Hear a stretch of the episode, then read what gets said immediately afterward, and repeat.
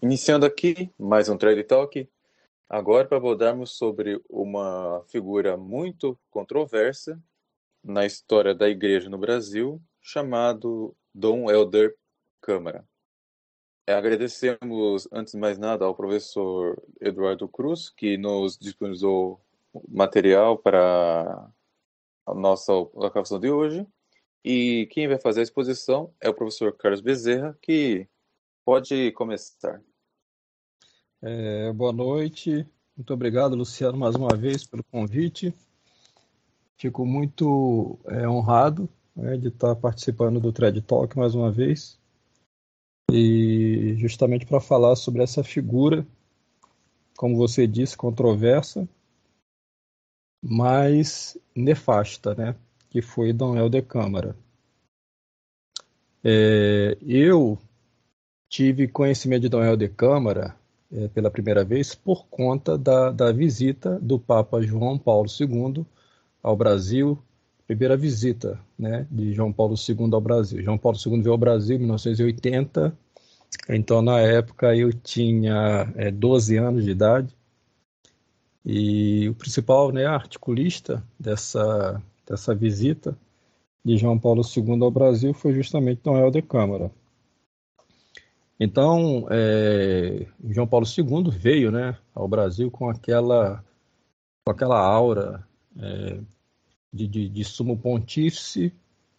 É, para mim era uma coisa completamente nova, né? Eu acho que para todos, porque não sei, não, não tenho certeza, mas acho que acho que foi o primeiro Papa a, a vir né, ao Brasil como Papa. É isso mesmo, você confirma isso? Não sei se Paulo VI chegou a vir ao Brasil. Acho, Acho que ele foi o primeiro, sim. O Paulo VI foi o. Paulo VI chegou no máximo e até Fátima, né? Mas uhum. acho que até superando isso. isso então, é, assim, a, a. O, o Paulo VI esteve na sede da ONU, mas acho que no Brasil João Paulo II é. foi o primeiro mesmo. É, eu acho que Paulo VI teve é, em Fátima, é, na ONU, né, Nova York e, e, em Jerusalém, né? Eu acho. Acho que são as viagens assim sim, mais. Sim, sim. Fazendo Agora, aquele, aquele belo discurso, né, para os comunistas e maçons da ONU. É, exatamente, exatamente. Então, veja bem, essa relação né, de, de Dom Helder com o Papa João Paulo II é, foi algo muito marcante porque o João Paulo II eh, tinha todo esse ar populista e essa visita dele ao Rio de Janeiro em 1980, eu me recordo bem porque eu fui, ele, ele, ele fez uma missa ali ao ar livre no aterro do Flamengo, é, onde é a Praça Paris, ali ficou uma multidão de gente que eu nunca tinha visto igual. E, e depois ele fez uma visita à, à favela do Vidigal. Então, é, ficava, ficava claro né, que essa, essa ideia de se fazer uma, uma, uma igreja voltada é, para os pobres, né, vamos dizer assim, que essa, essa que é a, a temática principal da, da, da carreira eclesiástica de Dom Helder Câmara. Né, mas a gente já vai entender é, do que se trata isso. E, e, ao mesmo tempo, o João Paulo II se apresentava como um papa anticomunista. É, aqui é o mais engraçado da história, porque a gente vê que tudo é um grande engodo, né, uma grande enganação. Ele se apresentava como papa anticomunista, foi é, eleito papa justamente por causa disso. Ele vinha da Polônia, é, a Polônia até aquele momento era era área de ocupação é, comunista, havia um governo que não era é, oficial, né? O governo oficial era o comunista, mas a Santa Sé apoiava esse governo que não era o oficial. É, e, é, e, é, por isso também, Luciano, e depois a gente vai falar, né, que o Dom Helder não chegou a ser papa, né? A gente vai dizer aqui que parecia que ele caminhava para isso, né? Mas ele não chegou a ser papa e depois a gente vai analisar melhor o porquê. É, nem ele foi papa e nem Dom Paulo Evaristo Arves, né? também era outro é, forte candidato. E, e, o, e, o, Dom Helder não chegou nem a ser cardeal, né? Ele é, não recebeu o chapéu cardinalício. E a gente vai entender isso daí por quê. Você vê, o João Paulo II era tão anticomunista que, frente à lápide né, é, da, da União Soviética, a lápide russa, ali na sua visita a Auschwitz, ele chamou a Rússia, que na, na época União Soviética, de a libertadora dos povos. É. é, é um discurso bem elogioso, né? É, pois é, pois é, pois é. Na realidade, né, ele era a favor era de uma mudança de regime, né? É, não, não contra o comunismo, mas a favor de uma mudança de regime, de uma abertura política, né? Foi o que se deu na década de 80 com o Gorbachev. É isso também eu explico na, na, naquela minha série sobre o mistério de Fátima e a falsificação da mensagem de Fátima, né? Que a coisa ficou é, presa a essa, essa visão né, dualista, é, essa visão maniqueísta do mundo, né, da Guerra Fria.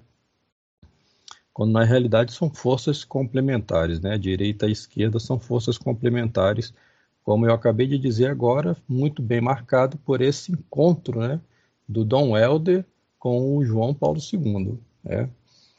Então o Dom Helder, ele tem, tem um, um a, a, vida dele já é estranha, porque a gente conhece pouco assim da, da infância dele. Mas a gente sabe que ele era neto de maçom.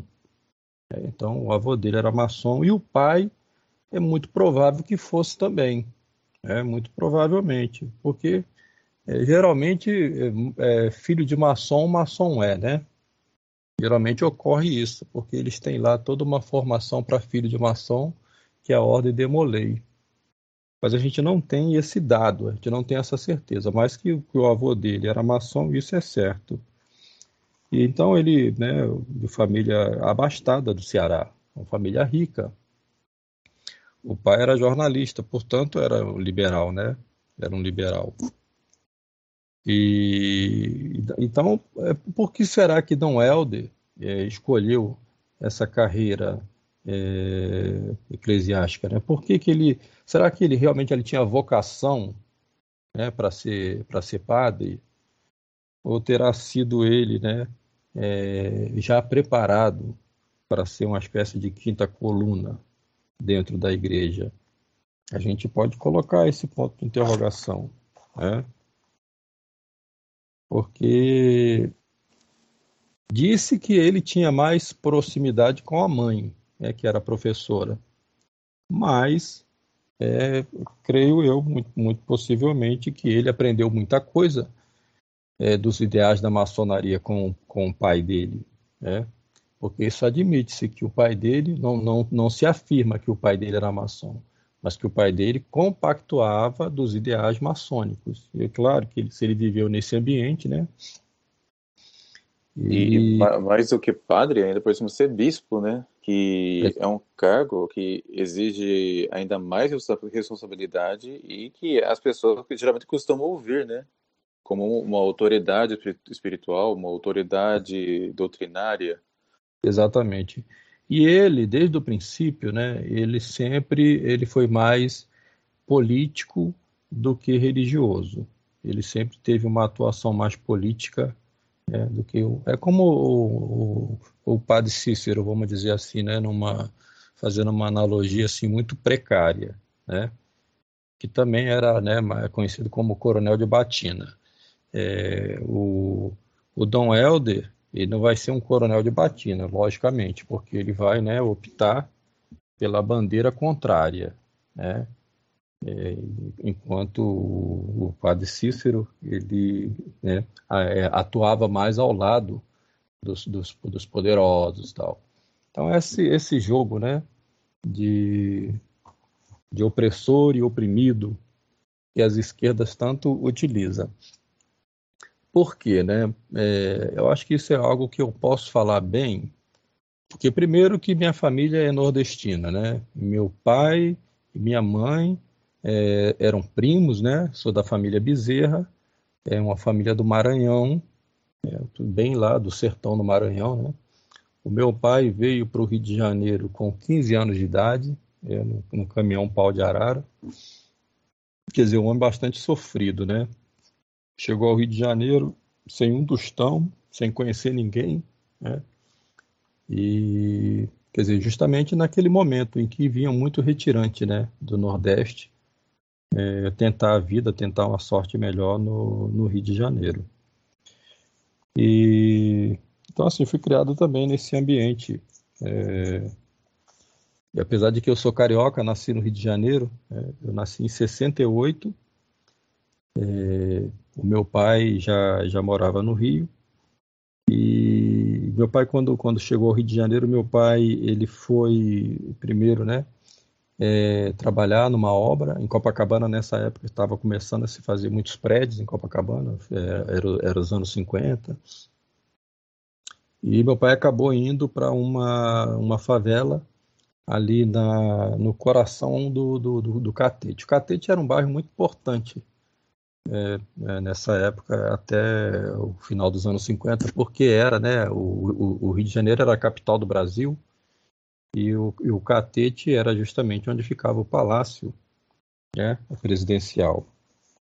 Então, ali pertinho do, do, do, do Palácio do Catete, tinha a Rua Pedro Américo, essa Rua Pedro Américo, que era chamada Antiga Rua da Pedreira, e tinha um morro, né, nessa interseção da, da Pedro Américo, a Pedro Américo sobe no sentido do bairro chamado Santa Teresa, que era o bairro um bairro mais é, elitista né, e mais charmoso do Rio de Janeiro, que passava os bondes, né, os bondinhos, que até hoje tem.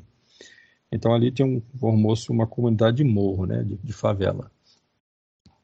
Então, é, assim, então eu, eu, conheci bem essa questão da, dessa vida humilde, dessa vida pobre.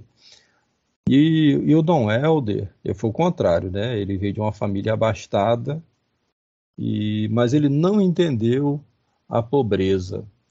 É, Nosso Senhor, quando, quando a gente reza o Santo Rosário, e a gente reza os mistérios gozosos, e a gente lembra do nascimento de Nosso Senhor, né, o mistério do nascimento de Nosso Senhor na Gruta de Belém, a gente pede o amor à pobreza. Né? São Francisco de Assis amava a pobreza, mas isso não é a mesma coisa que amar os pobres, entende? O Dom Helder, ele, ele confundiu essas coisas, né? Ora, eu vivi uma, uma infância muito pobre, é, meus pais também. É, a pobreza ela é algo que santifica a gente, porque a pobreza faz, evidentemente, né, ela faz a gente se afastar daquelas coisas que, que nos prendem a este mundo, né? E a, a pobreza ela acaba nos privando das, das coisas, dos prazeres do mundo. Por isso que para um rico é muito mais difícil é, a salvação, porque o rico ele fica muito mais afeiçoado aos bens desta vida. É, enquanto que a pobreza não, né? A pobreza nos dá a oportunidade de desapego, desapego dos bens. Agora, é preciso amar a pobreza, né? Agora, uma coisa é a pobreza, outra coisa é a miséria, né? A gente não pode também confundir essas duas coisas. E então, é, o que eu queria dizer é que há um bem na pobreza, há um bem na pobreza. E essas pessoas que adotam esse discurso, né, de erradicação da pobreza, elas, na realidade, além de, de elas idealizarem uma utopia, porque a pobreza jamais vai ser erradicada, né? primeiro porque não é uma vontade de Deus que a pobreza seja erradicada, já que a pobreza é um meio de salvação. E Nosso Senhor ele disse, né, pobre sempre tereis convosco. Exatamente, é. E justamente né, para aquele que é, queria né, é, exatamente a, a, a, erradicação da pobreza, né? Porque foi Judas que repreendeu Nosso Senhor, porque não sei se era Maria Madalena, né, que jogava é, perfumes, né, e coisas assim que, que valiam muito dinheiro aos pés de Nosso Senhor. E Judas repreende, dizendo: Não, mas está gastando uma coisa com isso, podia dar para os pobres, né? E Nosso Senhor diz: é, Pobres sempre os tereis. Então é, é da vontade de Deus que haja pobreza, porque a pobreza é um meio de santificação. Né? E são mentirosos os que dizem que vão erradicar a pobreza. Eles não têm o menor interesse em erradicar a pobreza. Né? Muito pelo contrário, muito pelo contrário. Então, é, o Dom Helder é uma figura tragicômica, porque... Professor, esses, esses são aqueles que, segundo o Senhor no Sermão da Montanha, né, são aqueles que pedem que se troque trombetas diante deles quando se, depois, depois de dar uma esmola aos pobres, né? Exatamente. E são, e são, e são eles também, é, porque era, é justamente isso que acontecia, né? Eu chamava os holofotes, né? A gente olha a figura do Dom Helder e a gente vê muito, muito bem representado é como se Dom Helder tivesse realmente chegado ao papado com o Francisco, né? O, o Papa Francisco. Porque a gente vê ali né, toda essa, essa teatralidade, que é uma falsa humildade, né? não, não, não é humildade é, você se despojar daquelas, daquelas vestes né? que, que você deve usar porque buscar singularidade não é sinal de humildade, é sinal de soberba. Né? Então, por exemplo, né, quando o Dom Helder ele subia uma favela e se ajoelhava aos pés de um favelado, né, ele demonstrava não humildade, ele demonstrava soberba, demonstrava orgulho, porque ele queria ser singular e chamar a atenção. Quando na realidade, né, o que ele deveria fazer era seguir aquilo que o seu, a sua posição de bispo mandava. Ou seja, agir como tal, né? Agir como bispo, de fato. Isso é. me lembra, né, sem, sem querer, claro, dar uma catequese de espiritualidade, né, mas isso lembra é, em alguns manuais que eu, eu cheguei a ler, eles falam que a pessoa, a pessoa para evitar a singularidade tem que fazer justamente isso, né? Por exemplo, né? Vamos supor que uma pessoa que é muito rica, mas que tenha, mas que seja de boa intenção, né? Sim. Ela não convém a ela comprar, sei lá, um, um Fiat 147 para andar na rua ou ficar andando de metrô.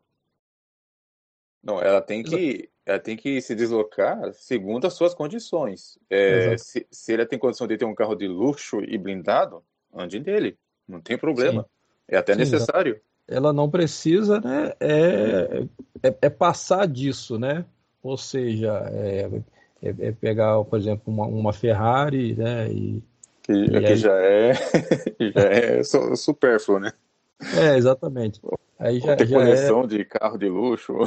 Não, é claro, é, é, claro que quer né, já chamar atenção e tudo, né? Mas ter um é, carro bom. Exatamente, ter um carro bom, ter, ter uma boa casa tal. Agora que seja caridoso, né? Que seja caridoso. Que saiba fazer bom uso dos bens que Deus permitiu que ele tivesse, né? Então, assim, eu, eu tive uma infância pobre é, e, e, na realidade, nunca me senti pobre. Nunca me senti pobre. É, porque para mim eu tinha bastante. Eu tinha bastante. Isso, isso me ajudou muito na minha, na minha formação. Porque eu entendia quando Nosso Senhor dizia lá no, no Sermão da Montanha, né? Bem-aventurado os pobres de espírito. Porque são aquelas pessoas que são desapegadas, né? E a gente pode ser rico e pobre de espírito. Né? Nós tivemos muitos bons exemplos na história da cristandade, né? Grandes reis que foram santos, né? E, e eram reis, né? Mas eram desapegados, né? Reis, rainhas, né? E, e, e, que tiveram amor à pobreza. Tiveram amor à pobreza. Agora, que nem dissemos no podcast sobre o São Luís IX, né? Que ele era um rei que ele tinha um espírito pobre, mas ele não se despojou do que ele tinha. Não, não, não se despojou. Não, nem deveria, nem deve, na verdade. Nem, nem, nem, deveria. Isso, isso, né? É, há uma história né, desse período mesmo também da cristandade medieval é, de um nobre que queria se despojar de tudo e tal, né? E ele foi se aconselhar com o seu é, com, é, diretor espiritual e o seu diretor espiritual disse não, é melhor que, que, que o senhor permaneça, né, é, na sua condição, porque assim senhor poderá ajudar mais as pessoas, poderá ser mais caridoso, mantendo a sua posição do que se desfazendo de tudo. Então, é, se, se, se, essa grande confusão né, que se faz entre pobreza e pobre, porque há aí uma ideia de santificação do pobre, como se para ser santo bastasse ser pobre. Ora, ah, eu conheci né, muita gente pobre, e, e as piores pessoas que eu conheci eram justamente pobres, né? Por quê? Porque eram pobres materialmente, mas tinham a soberba da alma. Eram pessoas que tinham a soberba da alma. Então, se a gente vai, uh, se a gente sobe uma favela, é, umas favelas no Rio de Janeiro, né? É, você vai ver gente muito boa na favela, mas você vai ver muita gente que não presta, né? Ou seja, não é porque é pobre que está santificado. Então, a ideia dessa, dessa gente né, é uma espécie de santificação do pobre. E aí se faz essa, essa, essa grande confusão que foi a vida de Dom Helder Câmara. Não sei dizer se essa confusão dele era uma confusão de, feita né, a partir de uma, de uma ausência de sabedoria na pessoa, né, numa má formação, ou se realmente há um quê de malícia, né? Bom, nós vamos ver alguma coisa aqui que vai acabar indicando para nós que também há um quê de malícia nisso tudo aí, né? Que não é possível que não houvesse. O professor Eduardo Cruz forneceu para nós aqui alguns, alguns documentos bem interessantes, né? É, do governo brasileiro na época, justamente do, do, do período militar, né? E da atuação do Dom Helder Câmara ali nos bastidores, né? Esse momento crítico da história do Brasil. Da época que o nosso serviço de inteligência era bom, né? Era bom e funcionava, né? Hoje, hoje, hoje não, né? Hoje a, a, a é praticamente inexistente, né? É, não, não, não é, é, totalmente subserviente, né, a, a, esse, a esse poder oculto, né? Então não há mais uma, né? É, é tudo um grande teatro, né? O que a gente vive hoje. Mas nem sempre foi assim, né?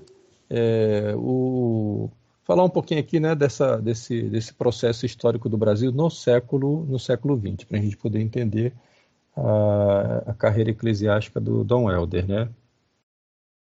Então você pega aí é, o, a, o, o, no Brasil, né, o, o comunismo, na verdade, no Brasil, ele nunca pegou, né? Ele nunca pegou. É, eu penso, Luciano, que isso está relacionado com Nossa Senhora Aparecida, né? porque a princesa Isabel seria ela a imperatriz do Brasil, né? sucessora de Dom Pedro II, quando houve lá o golpe da República e a família real teve que é, se foi exilada, né? Foram foram expulsos, né? É, do Brasil de uma forma violenta né? e escaparam da morte tiveram, é, a, a, por incrível que pareça, né, tiveram a ajuda de Deodoro da Fonseca. Deodoro da Fonseca proclamou a República de uma forma acidental. Na realidade, né, não era nem o que ele pensava é, que, e, e, estava fazendo, né? Mas é, quando ele percebeu que uh, havia já, né, um grupo de militares ali é, com o pensamento de fuzilar a família real, ele ele não permitiu. Inclusive, um desses militares que é, tinha essa, esse desejo de exterminar toda a família imperial era o avô do, do Fernando Henrique, né, que foi presidente do Brasil aí. Essa, outra figura nefasta, né? O Fernando Henrique Cardoso.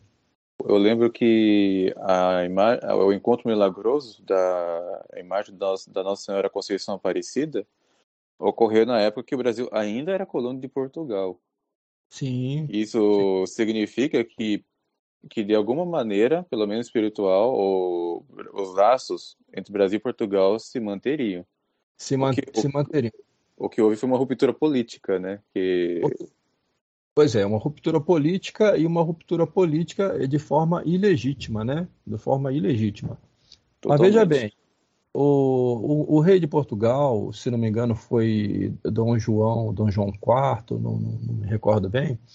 É, ele, ele pegou a coroa de rei de Portugal e né, coroou Nossa Senhora. A partir daí, nenhum rei de Portugal usava coroa mais. Nossa Senhora era rainha de Portugal. A princesa Isabel vai fazer algo semelhante. Ela tinha mandado fazer uma coroa, ela fez, ela fez né, o, o projeto da coroa, que ela seria a sucessora de Dom Pedro II. Dom Pedro II já não estava com a saúde muito boa, tanto que quando ele foi para a França para tratar da saúde, né, ela aproveitou a ausência dele numa canetada, ela libertou os escravos, ela acabou com a escravidão no Brasil. É por isso que a Lei Áurea é uma lei tão curta, né? justamente por causa disso. Ela aproveitou a ocasião e aí a maçonaria, que é lógico, né, os cafeicultores eram todos maçons, eles é, não, não poderiam aceitar que ela, uma rainha, uma, uma, uma católica, né, e ela era católica mesmo, é, o pai não, o pai não, o pai era mais ligado às ideias liberais, né, às ideias republicanas, é, um, é uma figura contraditória de Dom Pedro II. Dom Pedro II era um, um um imperador republicano, né? Mas a, a princesa Isabel não. A princesa Isabel era católica, ultramontana, né? Então, o, é lógico que a maçonaria não podia permitir isso. Então, a maçonaria faz, faz a, a ameaça, né? De que ela libertou os escravos, mas ela perderia a coroa dela. Então, ela, ciente disso, ela pega, manda fazer uma miniatura da coroa ela faz o manto da, de Nossa Senhora, né, com as joias dela, da Nossa Senhora Aparecida. Então ela vai pessoalmente, porque ela tinha feito, né, uma, tinha feito um pedido à Nossa Senhora Aparecida, que ela não engravidava e ela queria os herdeiros, né, para o trono, né. E depois que ela fez esse pedido à Nossa Senhora, né, ela teve três filhos. Então ela vai é, fazer esse esse esse reconhecimento à Nossa Senhora, vai dar esse manto com essas joias e depois ela vai fazer essa coroa miniatura e vai coroar Nossa Senhora como imperatriz do Brasil. Ela diz assim: se eu não reino nesse país, né, quem vai reinar é a Nossa Senhora. Então é por isso que eu acho que Nossa Senhora sempre preservou o Brasil do comunismo. O comunismo aqui nunca pegou, né, como pegou em outras partes daqui da América Latina apesar de todos os esforços de Dom Helder Câmara, né? E, e, de tantos outros aí, bispos, né, como, como a, toda a CNBB, né, que vem se esforçando para implantar no Brasil um regime comunista, mas a coisa nunca vai, né? Nunca vai e nunca e nunca vai dar certo isso aqui no Brasil, porque Nossa Senhora não vai permitir. Nossa Senhora é a imperatriz do Brasil. Essa gente só só tá aí, né? é, porque o, o, o brasileiro é, é, fraco também, né? O brasileiro também é fraco e, e não se instrui devidamente. Deveria se instruir melhor. Mas é, então Dom Helder vai primeiramente no, no início do, do século XX, né? No Brasil vai ter essa uma tendência é, voltada para o positivismo. Né? Então, o positivismo era, era, era parte dos tenentes, né? aquela baixa oficialidade que tinha é, resistido à República. Quando da proclamação da República, né, os, os maçons foram muito espertos, né, então eles colocaram os militares à frente. Os militares eram positivistas, mas logo né, o, os governos militares não vão ficar muito tempo. Vai ter o governo de Deodoro da Fonseca, depois governo sangrento de Floriano Peixoto, e depois sim, né, começa essa coisa horrorosa que foi a República Café com Leite, a República das Oligarquias, né, paulista, os cafeicultores e os produtores de leite de Minas Gerais. Então ficava naquele jogo, né, presidente é, paulista, presidente mineiro. Então aí formou-se no Brasil um grupo de militares né, de baixa oficialidade, que eram os tenentes, e eram eles eram é, positivistas, né? Porque o positivismo, para a gente entender depois, eu estou explicando isso aqui, Luciano, para a gente entender depois a, a chamada né, a ação integralista, né? Da qual Dom Helder fez parte. Porque o positivismo lá era uma, uma, uma, uma ideologia também de base maçônica, Augusto Conte, materialista também, né? é baseado na, na teoria dos três estados. Então, é uma ideia evolutiva né, de, de, de desenvolvimento histórico. Assim como Karl Marx também faz isso, que é o seu materialismo histórico, e também uma visão evolucionista de história. O positivismo também é assim. Então, teria o estado teológico, que seria o estado mais primitivo, depois o estado político, que é um estado intermediário, sempre essa coisa de três, né? É o tríptico, bem o triângulo maçônico, né? E a coisa então chegaria ao estágio final, que seria o estado científico, onde a ciência seria soberana, né? É, então, bem influência do Joaquim de, do Joaquim de Fiore também, né? É perfeito, exatamente. É, das as três idades, as três igrejas, né? do Pai, do Filho, do Espírito Santo, né? E ele também fundou a religião da humanidade, né? Que parece, parece bem semelhante ao noeísmo, né? Exatamente, é. Porque toda, toda a base da coisa, né? É, dessa unidade fraternal que eles idealizam, né? É, na, na, realidade é o, o, esse deísmo sob é a, o mínimo denominador comum, que seriam essas sete leis de Noé, né? que na realidade é, é, é, permite tudo, menos, menos um Deus unitrino. A única coisa que não pode é nosso Senhor Jesus Cristo ser homem e Deus. Isso é que não pode. É, aí nós, aí nós, nós seríamos é, idólatras dentro dessa visão. Porque na realidade é tudo isso é anticristão. Né? Tudo isso é anticristão. Isso não tem nada a ver com, com política, né? Tem a ver com uma questão maior, que é uma questão teológica. É, por isso é que, lógico, os inimigos de, de Deus eles vão fazer uso justamente dessa, dessa classe traidora né, de sacerdotes que vão utilizar da sua influência para dar naquilo que nós vamos falar daqui a pouquinho que foi o Concílio Vaticano II, né? Então o Dom Helder ele vai ele vai abraçar essa ideia integralista porque havia, né, depois da, da Primeira Guerra Mundial, havia é, duas tendências internacionalistas.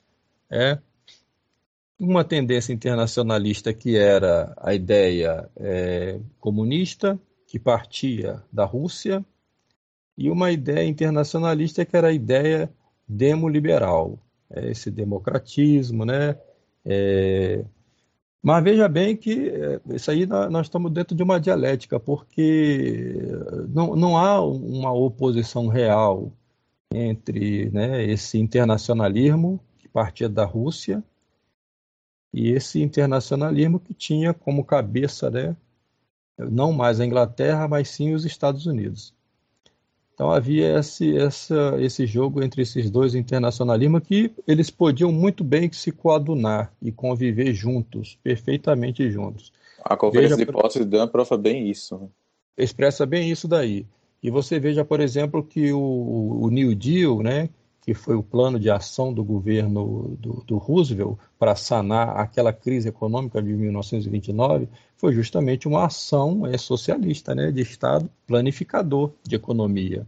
É chamado né, Estado de bem-estar social. É o Estado forte, né? É o contrário do, do neoliberal, né, do modelo neoliberal, que é o Estado mínimo. Então você vê que essas duas coisas se coadunam. E para se contrapor a isso, é claro que vai surgir os movimentos nacionalistas, né? Vão surgir os movimentos nacionalistas. Na, na, na Alemanha vai surgir o nacionalsocialismo e aqui no Brasil vai, vai, vai surgir a ação integralista, que Porque é, o, se existe um internacionalismo verdadeiro e que é bom, é o internacionalismo católico, porque nosso Senhor Jesus Cristo deu esta missão à igreja: ide e ensinai ao mundo inteiro. Aquele que crê será salvo e o que não crê será condenado. Então, por isso a igreja é católica, ela é universal, ela tem uma missão né, internacionalista. Mas é um internacionalismo que respeita as nações, dentro das suas características, né? É uma mesma fé, povos diferentes, né? Mas, é, a, respeita a soberania dessas, das nações, respeita é. a, a, diversidade cultural legítima dentro das nações, né? Exatamente, desde que é, é, professem a fé verdadeira, professem a religião verdadeira. O Brasil era, era um bom exemplo disso, né? Porto, Portugal processo colonial do Brasil nunca foi contrário né, a essa miscigenação, né, a essa, esse caudatário de raças aqui no Brasil, porque é, o importante era a mesma fé, né, que se convivessem aqui negros, brancos, índios, mas com a mesma fé, a fé católica. É mesmo dentro da Europa, né? Você vê uma diversidade de arquitetura, uma diversidade de vestimentas, uma diversidade de tudo quanto é coisa, né? Exatamente. Isso de uma cidade para outra, né? Só que todos unidos pela mesma fé. Pela mesma fé. Então você tem uma diversidade muito grande na Europa, que é um continente pequeno, né? É, que você pode cruzar. É, você faz uma viagem de avião lá na Europa, é, parece até aqui no Brasil parece até piada, né? Você pega ali um avião de Lisboa, duas horas você está em Milão, né? Duas horas de voo, duas três horas de voo. Quer dizer, aqui no Brasil, com duas horas de voo, você chega em São Paulo, São Paulo não, não, estou exagerando, né? Mas lá no, no, no, Paraná, talvez, não sei, né? É, e na Europa você atravessa né, Europa de uma ponta a outra. E aí, mesmo assim, com toda essa, né, essa diversidade, é, o, a cristandade se, se solidificou porque é a mesma fé, né? Que é o essencial, é isso, né? É o essencial. Então surgiram esses movimentos nacionalistas, né? mas é, alguns em reação a, essa, a, essas forças internacionalistas, por exemplo, né, na França, na França surgiram né, movimentos nacionalistas franceses que eram legítimos, né? É, um caso que marca muito essa questão do nacionalismo francês, né, é o caso Dreyfus, né? é o chamado Affaire Dreyfus, porque a França se enfiou numa guerra contra a Prússia, né, aquela guerra franco-prussiana na época de Napoleão III, uma guerra estúpida. E, bom, a França perdeu a guerra, né? Perdeu a guerra, perdeu aquela região da Alsácia-Lorena e tal. E depois verificou-se que havia ali um espião e tinha fornecido é, planos é, dos franceses para os alemães. Então aí a coisa chegou até esse, esse tenente, se não me engano era um tenente do exército francês, o senhor Arthur Dreyfus, que era é, judeu, né, um judeu francês. Então esse caso aí provocou até na, uma, uma comoção muito forte na França, porque a França se via diante dessa seguinte situação: né, você tinha um movimento internacionalista crescente na França, promovido pela maçonaria, né, e a maçonaria ela é essa força que consegue coadunar justamente né, esses dois movimentos, de esquerda e direita. Então havia isso é, na França, e depois, depois da queda de Napoleão III, né, isso vai acabar provocando a, o primeiro governo comunista da história, que foi a Comuna de Paris. Então, os franceses que eram monarquistas, eram nacionalistas, eles viam muito claramente que havia uma ação de uma quinta coluna internacionalista dentro da França. Então é por causa disso, né, é que vai surgir, por exemplo, os movimentos católicos nacionalistas, né, a Ação Francesa e, e outros, né, mas a, aqui no Brasil vai seguir um modelo parecido, né? Então vai ter a Juventude Católica, vai ter a Ação Católica, né? que vai estar muito ligada à AIB, né, que é a Ação Integralista Brasileira. Isso justamente na época em que o Vargas tinha assumido o poder no Brasil, né? O Vargas deu o golpe em 1930 com o apoio dos tenentes, justamente para derrubar é, essas oligarquias que ficavam se revezando no poder, né? Essa República Velha, chamada República Velha, que eram esses é, é, cafeicultores de São Paulo os produtores de leite de Minas, né? Então, Vargas, que era do Sul, vai por fim a isso né? e vai inaugurar é, um, um, um, governo nacionalista é, com a ideia de fazer no Brasil né, uma, uma indústria de base, né? ou seja, fortalecer o Brasil na sua, nas suas bases, né? para que o Brasil se tornasse de fato um país é, independente, né? não tivesse essa dependência econômica que porque né, o, o, internacionalismo, tanto ele do lado esquerdo comunista quanto do lado direito, né, é, liberal, ele de, acabava acorrentando os, os países a um poder né, de uma elite que dominava as finanças internacionais. Então, o, quando acontece a crise é, de 1929, essa crise ela vai ter um, né, vai, vai se espalhar pelo mundo justamente por causa disso, né? Porque o truque da crise econômica é essa, né? Primeiro, é manter as pessoas na ignorância sobre a questão econômica. Então, para isso, né, vão, vão surgir essas escolas todas de economia para inventar um linguajar chamado economês, que é para ninguém entender, né? Quando na realidade o truque é simples, né? O truque é produzir dinheiro do nada, através da Reserva Federal, né? Onde eles criaram nos Estados Unidos o Banco Central norte-americano, porque o dólar passou a ser a referência monetária. Então imprime-se dinheiro, do nada, sem lastro ouro, põe dinheiro em circulação, dinheiro em circulação, dinheiro desvalorizado crise econômica, né, bancarrota e quebra né, é, de todo o, o, empresariado, né, todos aqueles que, é, os industriais que tinham uma certa independência. Né? Então você cria todo um sistema de endividamento internacional. Isso é completamente contrário à ideia de soberania nacional. Então, é por isso que no Brasil vai surgir esse movimento da ação integralista brasileira, era um movimento que buscava oferecer né, uma alternativa buscando essa ideia de soberania nacional. E o Vargas vai ser mais pró-AIB, né, do que aquele outro movimento contrário, porque no Brasil já tinha se formado o Partido Comunista Brasileiro, é, o Prestes, né, Luiz Carlos Prestes, que era é, da, da, da turma lá dos tenentes, né, ele vai se tornar um comunista e vai se tornar comunista até o fim da vida, né? Luiz Carlos Prestes. E, e, vai haver no Brasil uma tentativa de golpe comunista, né?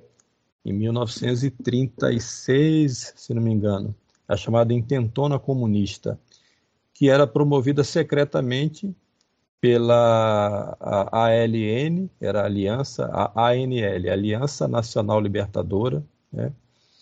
é, essa Aliança Nacional Libertadora Maçônica, ela vai trabalhar em prol, né, em prol do comunismo internacional.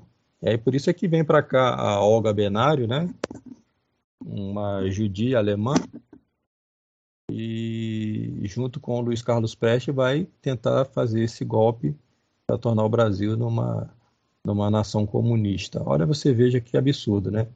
o, o brasileiro não tinha a menor noção da ideologia comunista, né? É, o brasileiro nunca teve muita vocação para isso, até por, por, uma proteção de Nossa Senhora, como eu disse, né? Então, o, esse desejo do Dom Helder Câmara, né, de participar dessas causas é, sociais, e vai levar ele a participar desses movimentos gradativamente até ele finalmente ingressar na ação integralista brasileira. Eles usavam uniformes, né? Usavam uniformes como os nacionalistas na Alemanha usavam lá os camisas pardas, as SA, né? Que era a guarda pessoal do Partido Nazista, né? Usavam a abraçadeira. É, essa abraçadeira, é, o uniforme da, da, da, Ação Integralista do Brasil tinha as cores né, da bandeira nacional, né? É, verde, né? E a abraçadeira tinha a letra sigma, né? A letra grega e, e eles eh, faziam a saudação com o braço estendido, né? Ao, ao estilo do, do, do, do, Império Romano, né? Ao, ao, estilo fascista, ao estilo nazista, mas com o grito Anauê, né? Anauê, que é uma palavra eh, de origem tupi-guarani. Então, assim, é, a ação integralista ela era uma espécie de positivismo, né? É, mas por isso é que se chama né, integralismo. Né? Era, porque o positivismo tinha uma ideia evolucionista de uma, de uma etapa que superava a outra. Né? Você tinha o estado político superando o estado teológico e o estado científico que finalmente superaria o estado político. É, no movimento ação integralista, essas três coisas estavam juntas. Né? Então você tinha é, tanto um lado voltado para a religião, e aí que é uma coisa, né, é, que não é muito católica, né, porque havia também um, uma certa tendência, né, é, ecumênica, é, eu não sei, é, na, na, na, ação integralista também com relação a outras religiões. Né? Tanto que eles buscavam. O, o, Primo Salgado ele tinha um pensamento extremamente sincretista, né? Ele praticamente é. aceitava de tudo ali dentro. É, ia católica, ia espírita, protestante, né? É, que... é, o mesmo, é, o mesmo erro humanista, né? No final das contas, de, de, de, de ver a religião porque é o erro que vai ter o Concílio Vaticano II, o erro fundamental, né, com a questão da, da liberdade religiosa, é esse erro do agnosticismo é ver a religião como um subproduto da cultura, ou seja, a cultura é estar acima, né? Então, primeiro vem a cultura, forma-se a cultura, e depois dessa cultura formada é que vai surgir uma determinada religião como fruto dessa cultura.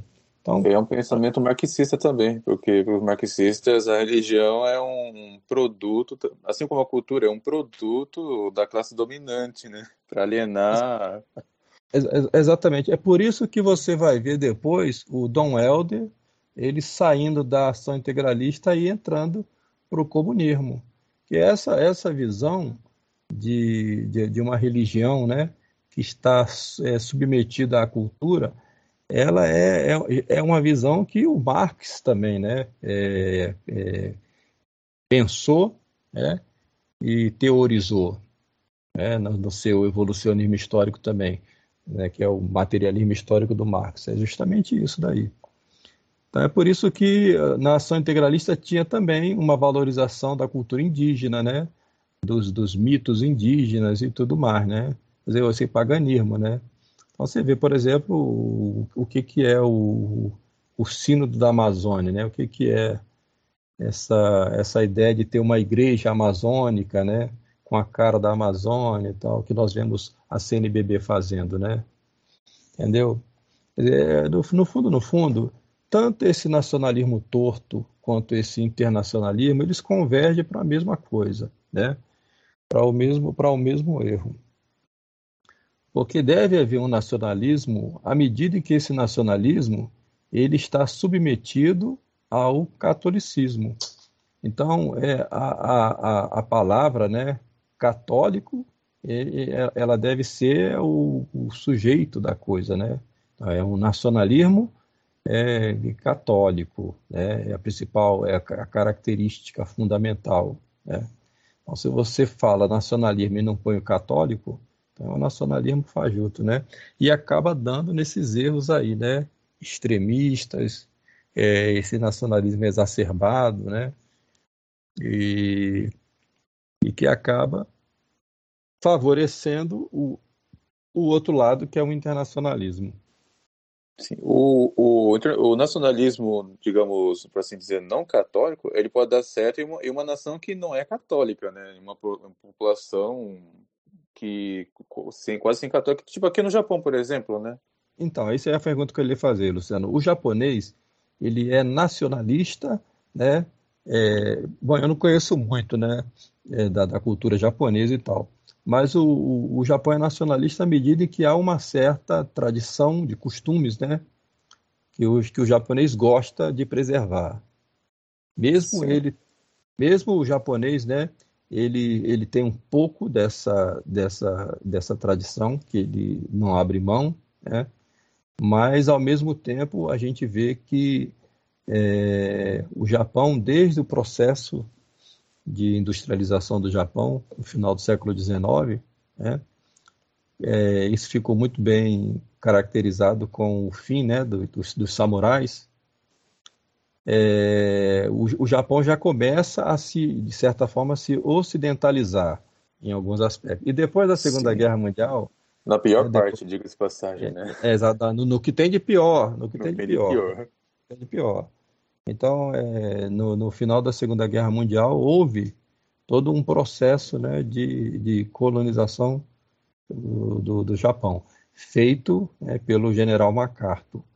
E era essa ideia né, de é vamos manter o Japão com, com a cara de Japão, mas, uh, um, um, mas na, na, realidade, né, é, já não vai ser mais o Japão, vamos dizer assim, né, já é uma outra coisa.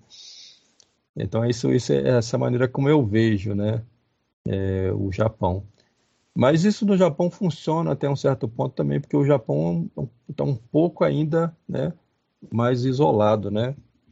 Mas, por exemplo, né, na, num bloco como a América Latina, é, o, mais, o mais fácil é o internacionalismo, como querem fazer os comunistas com o Foro de São Paulo, né? ao sal, né? fazer aqui uma espécie de, de repúblicas né? socialistas. Quase conseguiram, né?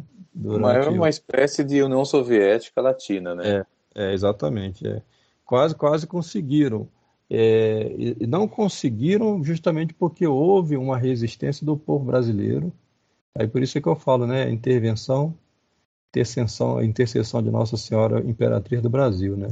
não permite que o Brasil se torne de fato né, uma nação comunista.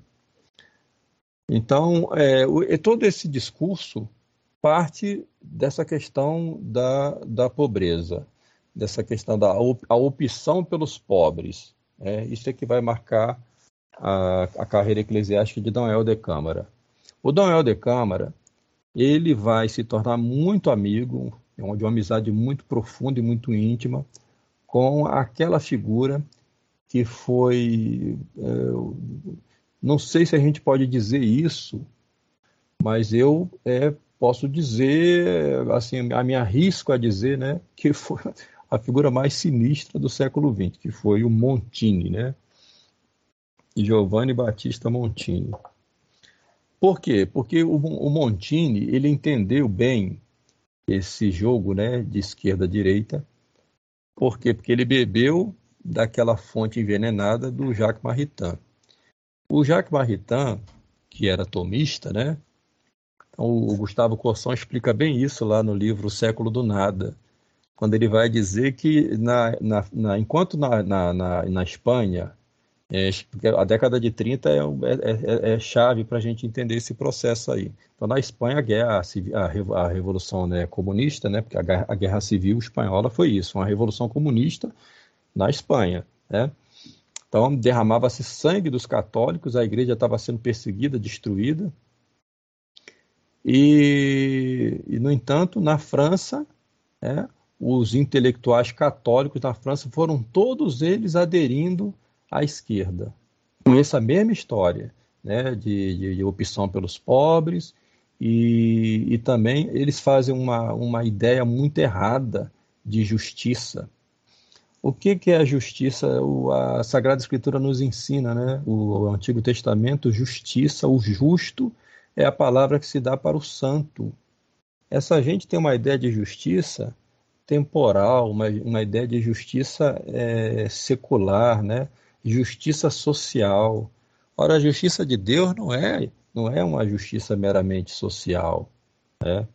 A, a justiça de Deus está muito acima disso. Essa ideia de secularizar as coisas divinas, sabe?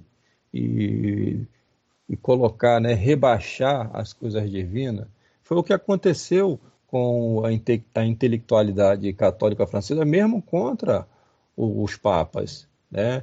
Enquanto, por exemplo, é, é, Pio XII, né? quando, quando, quando Pio XII, é, antes de ser Pio XII, eu acho, eu acho que foi antes ainda, eu acho que ele era, ele era secretário de Estado. Eugênio Pacelli. Eugênio Pacelli, do, do Papa Pio XI. É, quando chegou aquela história né, de que o, eles fizeram um manifesto pró-basco quando teve a história do, do, do bombardeio de Guernica, né? É, que é uma fraude, né? Eu até conto isso na minha história, na minha, no meu vídeo sobre a irmã Lúcia. Que é uma fraude, nunca teve bombardeio nenhum em Guernica, aquilo foi um, foram os próprios comunistas que incendiaram a cidade e tal. Mas enquanto eles matavam os católicos, né, lá na Espanha, é, inventou-se essa história de Guernica e a intelectualidade francesa é, derramou tintas e tintas aí para escrever é, é, pró é, o Moscou, né? Pró aquilo que Moscou determinava. E então foram lá apresentar um manifesto para o, o, o Pacelli e o Pacelli os recebeu muito mal, né? E, e disse para eles assim: eles estão destruindo a igreja na Espanha, eles estão é, perseguindo a igreja na Espanha. Como é que a gente pode dar apoio para isso, para essa gente? Né? Então, essa gente desobedecia o Papa, mas ficava ali né, se, se, se, nas sombras. Né? E aí, então, dessa esquerda intelectual católica que se formou, veio a ideia em 1936, Jacques Maritain publica o livro dele, é, o Humanismo Integral, né? que é justamente isso, é fazer a fusão dessas, desses dois internacionalismos. É, o internacionalismo é, errado, que é o internacionalismo liberal e comunista, com o internacionalismo católico, e fazer uma espécie né, de humanismo católico. O João Vitor ele vai, vai abraçar essa ideia profundamente no seu Pachin Terres, né, em que inclusive é, ele exalta a ONU e a Declaração Universal dos é, Direitos é, Humanos. É, é, exatamente isso daí. Esse é que é o cerne do Concílio Vaticano II, né? E essa essa ideia, é, ela já estava lá né, na década de 30, daí que vai formar, né? Esse grupo de por isso é que foi um desastre Embora a gente passe aqui muita ressalva a Charles Morales, né?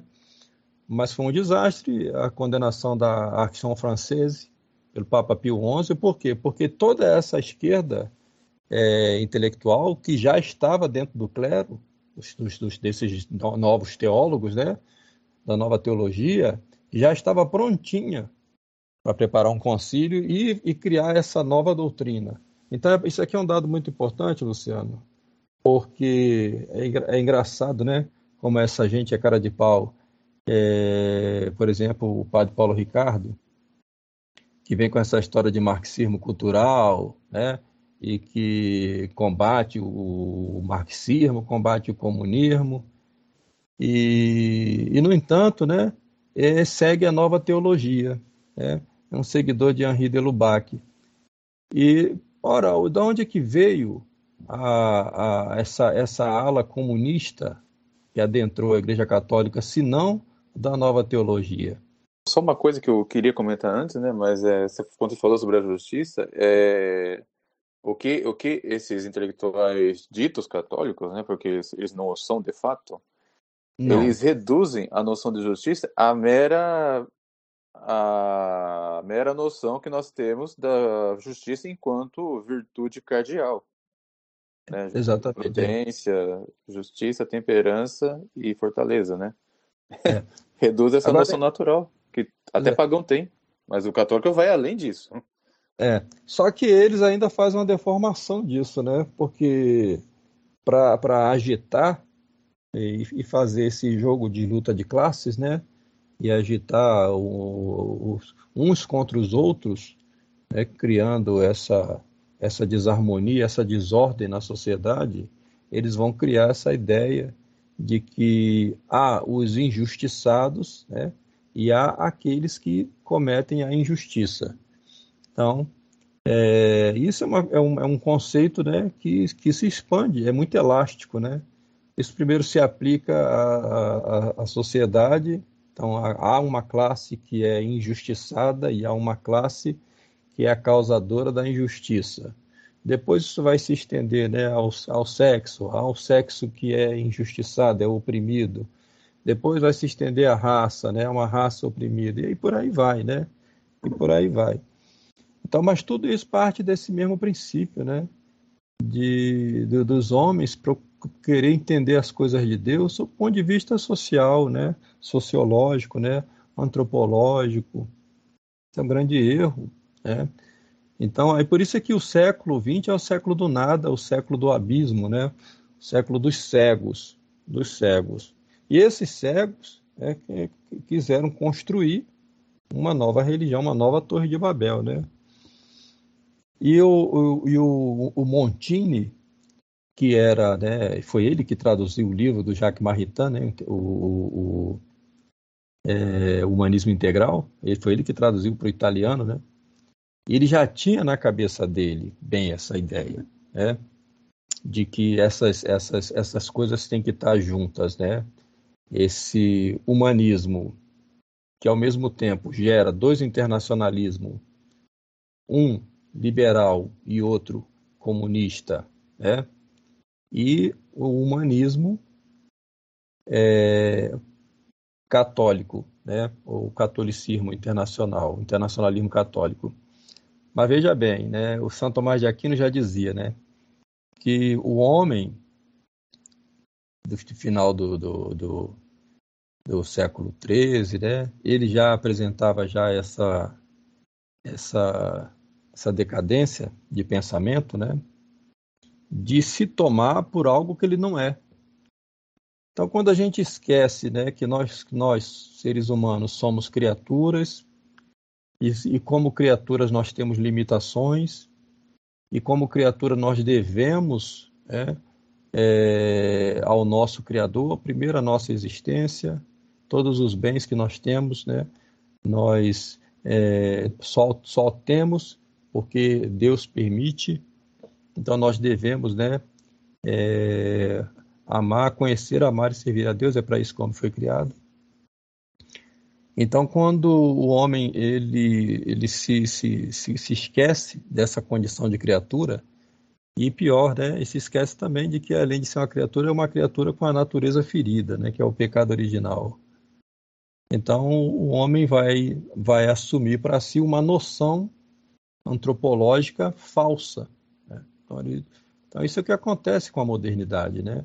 uma visão antropológica que está fundamentada é, na, na, numa ideia de homem sem pecado original e de homem sem limite, né? sem limite.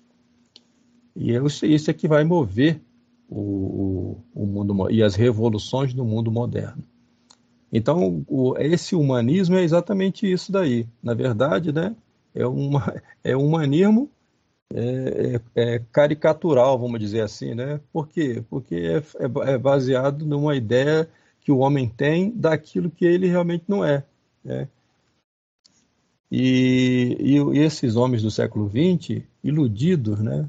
iludidos com o homem, esqueceram do pecado original, esqueceram que Deus é Senhor e que Deus julga e que o julgamento de Deus né, é, é terrível, é terrível, porque há uma condenação eterna, há um inferno é, onde o, o castigo é eterno e o fogo nunca acaba.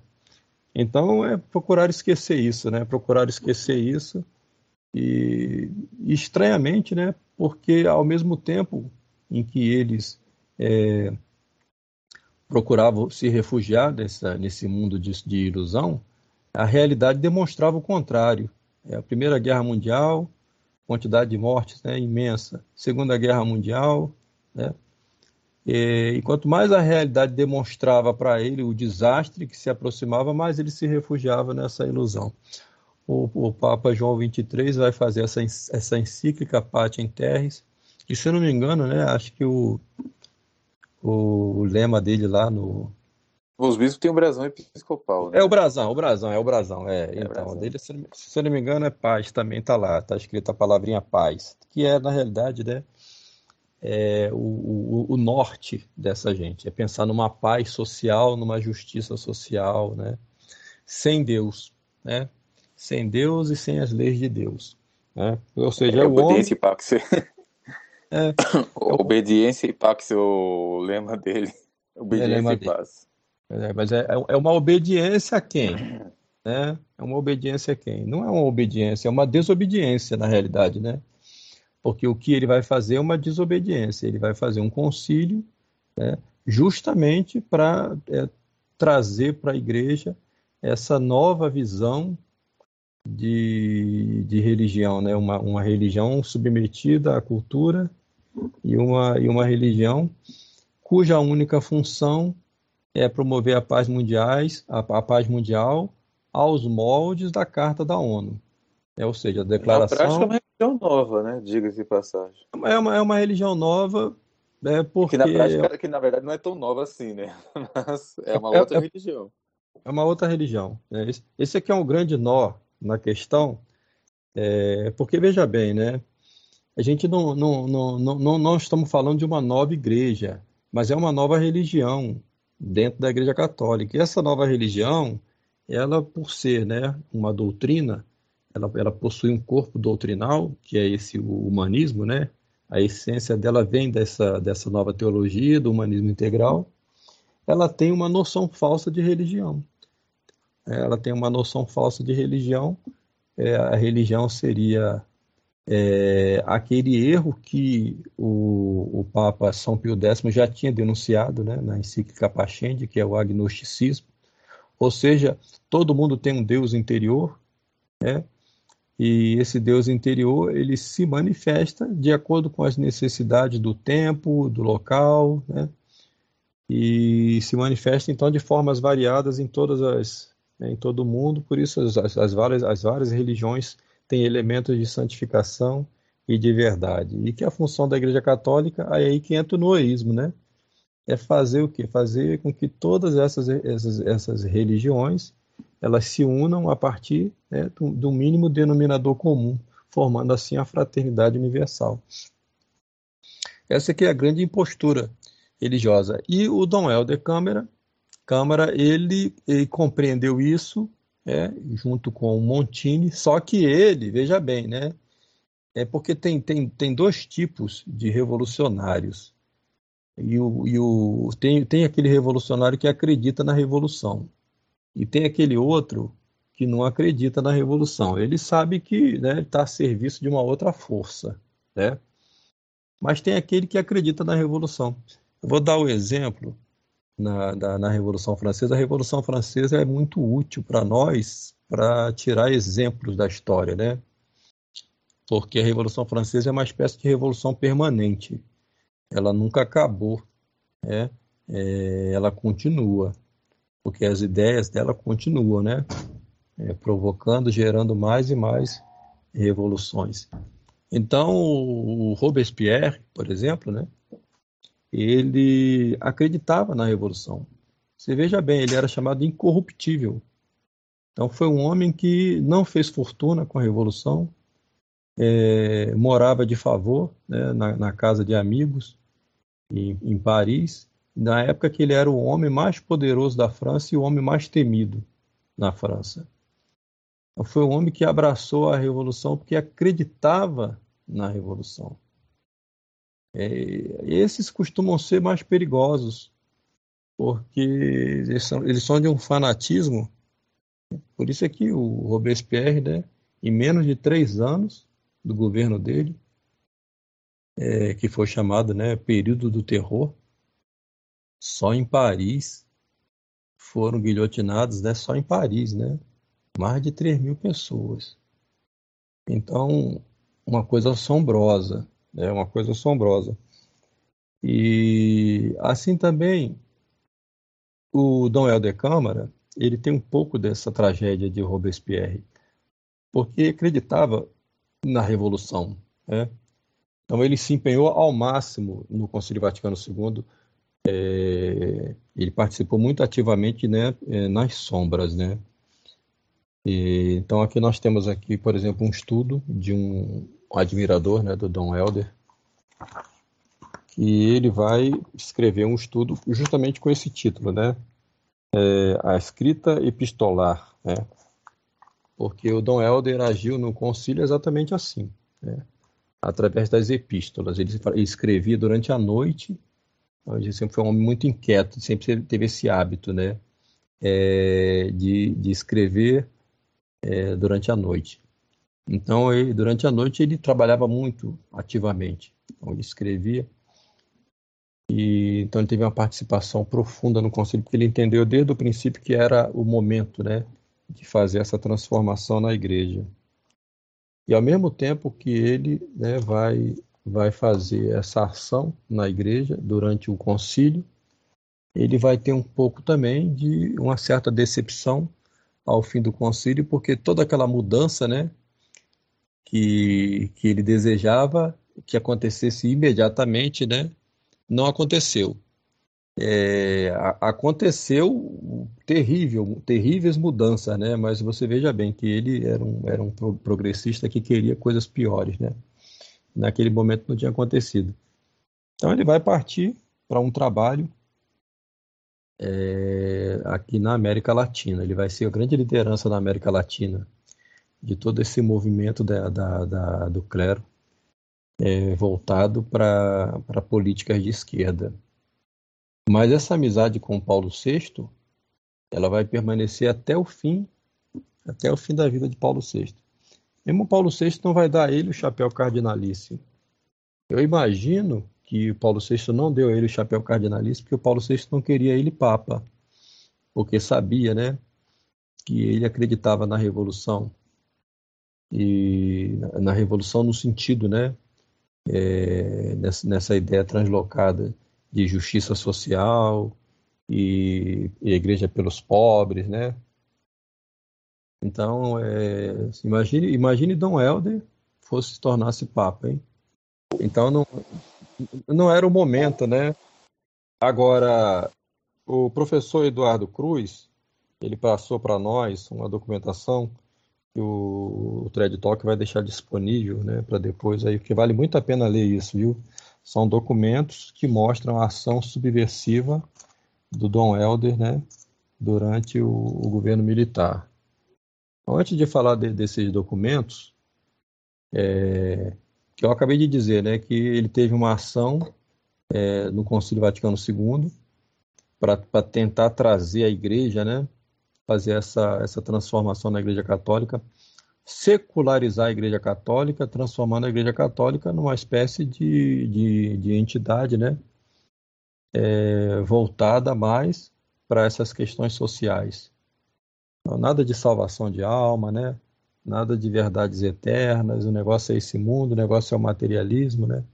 Quer dizer, tudo isso fruto da nova teologia e do existencialismo, né? da filosofia, má filosofia existencialista, ambas as coisas condenadas pelo Papa Pio XII na encíclica Humani Generis. Então é daí que vai surgir essa coisa chamada teologia da libertação. Eu até acredito que o Paulo VI não fez a cardeal justamente porque as opiniões de audiocâmera já eram muito avançadas já para aquela época, né? Ficaria é, algo muito escandaloso. Por exemplo, é, o Paulo VI ainda tinha aquelas objeções a, aos contraceptivos, né? Escreveu a Manivita, etc. Agora, Helder Câmara, não. Ele expressava é. claramente que era a favor. Exatamente, exatamente, exatamente. Ele, quer dizer, ele era um progressista que estava ainda à frente de, de Paulo VI, apesar de todo o estrago que Paulo VI fez, né? Por isso que eu falei, imagina esse homem papa, né? Mas é, hoje nós estamos vendo o Francisco, aí dá para ter uma noção, né? Seria mais ou menos o, o Papa Francisco há, há, há 30 anos atrás, sei lá, entendeu? É, então Paulo VI fala, não, esse homem aí é meu amigo, mas não, Papa não, é, não vai ser Papa não. Né? E o, o, e o Dom Helder, ele vai ter essa ação subversiva, né, nesse momento histórico conturbado no, no Brasil dos anos 60. Certo? Então, é, é fazer alguns esclarecimentos aqui para a gente entender bem o que se passava aí nesse período, né? Então, veja bem, nós tínhamos aí, quando, quando eu dou aula sobre os anos 60 para meus alunos, eu procuro demonstrar para eles, né, é, essas duas facetas desses dois internacionalismos, né? De um lado você tinha todo esse movimento da contracultura, né? Esse movimento é, que usou a juventude, né, como ariete para derrubar é, a, a, a, velha, a, a velha vamos dizer velha, mas não no sentido pejorativo, né? Porque hoje se toma sempre tudo que é velho se toma no sentido pejorativo, né?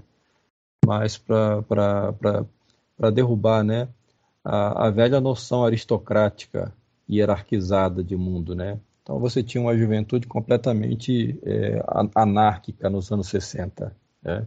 Consumo de droga, é, sexo livre, isso vai dar lá na Revolução de 68 da Sorbonne e vai dar o Woodstock né, o Festival de Woodstock 1969, nos Estados Unidos. Então você tem esse lado né, dessa ação subversiva, é, é, sexo, drogas e rock and roll, e ao mesmo tempo você tem a ação é, guerrilheira. Então veja bem, você tem um movimento é, intelectual que é produto, né, dessa dessa malfadada intelectualidade dos anos 30, né, que vai desaguar numa juventude mal formada nos anos 60, toda ela cheia de ideias de vanguarda, né, de arte moderna. É, aqui no Brasil vai chegar no ridículo, por exemplo, dessa coisa da, da, da tropicália, né, que é, uma, que é um movimento absolutamente ridículo, absolutamente ridículo. Então vai dar, por exemplo, em coisa como o Pasquim, né, é, essa, essa, intelectualidade torta de esquerda vai contaminar os meios estudantis completamente. Aí vai dar na UNE, né? União Nacional dos Estudantes tal. E o Dom Helder, que já era um velho, né? devia estar mais preocupado com as questões espirituais, ele vai querer dar uma de jovem né? e, se, e, se, e se meter né? nesses ambientes. Né? Então, de um lado você tem isso daí, e do outro lado você tem os guerrilheiros aquela gente que ia para Cuba, né, para treinar guerrilha mesmo, porque queria fazer no Brasil a ditadura do proletariado. É, eles não queriam é, é, o regime democrático, nada disso. Eles queriam fazer uma ditadura do proletariado. Então essa gente ia treinar guerrilha, aprender né, a armar bomba, e, e promoviam aqui assalto a banco, né, sequestro de avião, é, sequestro de embaixador estrangeiro, para poder arrecadar dinheiro para comprar armas. Né? a situação era tensa, né? A situação era muito tensa no Brasil. Então, o, quando houve né, o, o, golpe militar no Brasil, em 64, era uma questão, é, ou era isso, ou o Brasil ia se tornar uma espécie de Cuba, e aqui ia ter muito derramamento de sangue, porque o povo brasileiro não ia aceitar isso. Né? O povo brasileiro sempre foi avesso a essa ideia de comunismo. Por quê? Porque o povo brasileiro teve, primeiro, uma formação católica, devido à sua colonização portuguesa, né? Esse, esse um povo mariano, né? Até os anos 60, né? Depois é que o Brasil vai ter essa virada por causa do Concílio Vaticano II, da renovação carismática, o Brasil vai ter uma, um, um, uma virada para o protestantismo pentecostal muito forte. Né? Mas até aí, 1964, a coisa não era assim. Né? O Brasil era majoritariamente católico. Né? E o, então a situação era uma situação explosiva. É, vai, os militares então vão agir, vão agir é, e correspondendo a um anseio popular, porque o povo brasileiro via que era a situação insustentável. Né? Então você vai ter, é, a partir daí, a formação de um governo civil-militar. Ele não é uma, nunca foi uma ditadura militar essa ideia de chamar de ditadura militar, primeiro que é uma ideia de ditadura que é, não corresponde à realidade, né? É uma, é, uma, é uma confusão de ditadura com tirania. É, existe o governo tirânico, todo governo tirânico é ruim, é mau.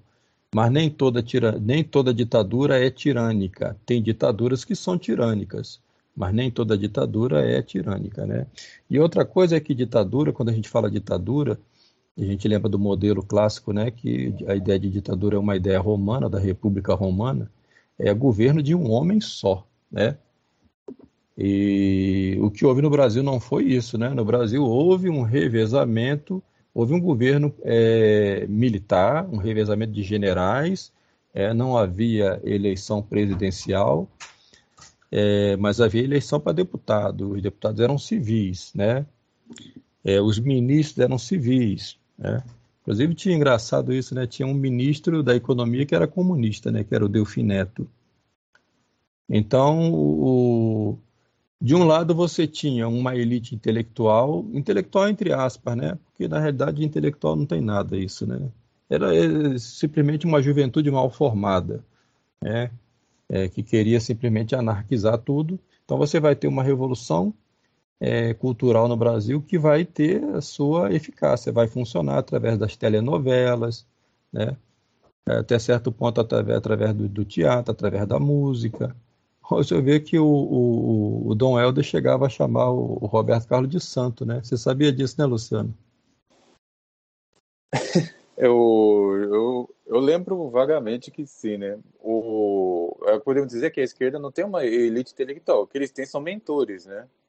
É, exatamente. São, eles, é, eles têm uma elite ali que fica ali articulando as coisas. É, e eles vão, eles são militantes, né? Então eles vão berrar, né? Eles sabem gritar, sabem espernear, né? Mas até hoje eles fazem, né? Até hoje eles fazem. E aí, mas aí você tinha também aquela turma da pesada, entendeu? Que era aquela turma que estava disposta a explodir tudo mesmo, né? Zé Genuíno, que foi né, o ministro do governo PT, Zé Dirceu, sabe? Gente perigosa. Né? Essa gente era perigosa. Mari, Marighella, né? No Marighella. podcast com o professor Eduardo Cruz sobre o governo Lula, ele falou que o Zé Dirceu ele era um, um dos mais perigosos aí desse meio aí. Exatamente. Porque, porque ele sim, ele era bem inteligente, bem esperto, ele diz, diz que a atuação dele é quase quase coisa cinematográfica mesmo, entendeu? Ele era um homem muito, muito astuto, né? E você tinha um movimento né, de guerrilha, tanto na cidade, né, a chamada luta armada, quanto no, no campo, né? Então você tinha lá a guerrilha urbana, essa gente assaltando o banco, né, fazendo atentado terrorista aqui, acolá. E você tinha também no campo, né, como teve a guerrilha lá do, do Araguaia lá, aquele maluco do daquele capitão, né, é, acabou sendo morto lá pelo general Newton Cruz, é, capitão Lamarca, né? Então você veja bem, uma situação complicada. E, e isso não só no Brasil, né? Na América Latina toda estava assim, um clima explosivo. Você vê no Chile como estava. Então você vai pegar aqui os documentos da, da, do Serviço Secreto Brasileiro nessa época aqui, e você vai ver a ação do Dom Helder Câmara justamente em consonância com todos esses movimentos, tanto o movimento eh, dito intelectual das esquerdas, quanto dos guerrilheiros também. Ele está enfiado em tudo. Né? Olha que coisa louca que tem aqui, né? Tem um documento aqui do, do, do SNI, né? É, dando conta aqui de um encontro do, do, do Dom Helder com o Carlos Lacerda. Hoje eu pergunto, né? Que diabos era o Carlos Lacerda, né? É, um, é, um, é um, uma coisa assim difícil de entender, né, o Carlos Lacerda. Mas aqui ele estava lá dizendo que seria interessante, né, que o Dom Helder ele se candidatasse é, a um cargo, né, é, público, né, é, ou, talvez o Senado, né, e, então, então você veja como que o, o, o Dom Helder ele tinha né, esse engajamento é, político muito ativo. E Carlos então, Lacerda, salvo engano, é, era anticomunista, né? Pelo menos dizia. É. é, exatamente, é por isso que eu perguntei, né? Mas não dá para entender, né? O que, o que que essa gente pretendia, né? Qual era o jogo deles, né? Qual era, qual era o jogo deles? Então aqui tem também, né? Ó, esse aqui eu vou citar aqui porque é bem interessante, né? Olha lá, ó. É, esse documento aqui é de 23 de março 1972, do SNI. Ela diz assim: as frentes internacionais comunistas têm suas sedes localizadas normalmente em países satélites da União Soviética. e dispõe de organização e recurso suficiente para exercerem profunda ação de propaganda, bem como para realizarem congressos mundiais e outras promoções, sem exigir qualquer compromisso. As frentes têm mais facilidade do que o Partido Comunista, PC, para manejar a opinião pública e iludir os menos esclarecidos, conseguindo manifestações simultâneas das mais variadas classes sociais, favorecendo conscientemente ou não o imperialismo soviético. Através da análise da correspondência procedente de diversas frentes internacionais, verifica-se o grande empenho em procurar estreitos vínculos com as organizações que não se dizem comunistas e nem aparecem com o nome de frentes, mas se apresentam como associações de classes, organizações religiosas, culturais, pacifistas, beneficentes, etc. Você vê né, o truque deles. A análise da correspondência interceptada revela as vinculações abaixo descrita. Então tá lá, o Comitê de Familiares do Loicien. É, dizer, sempre com esses disfarces, né?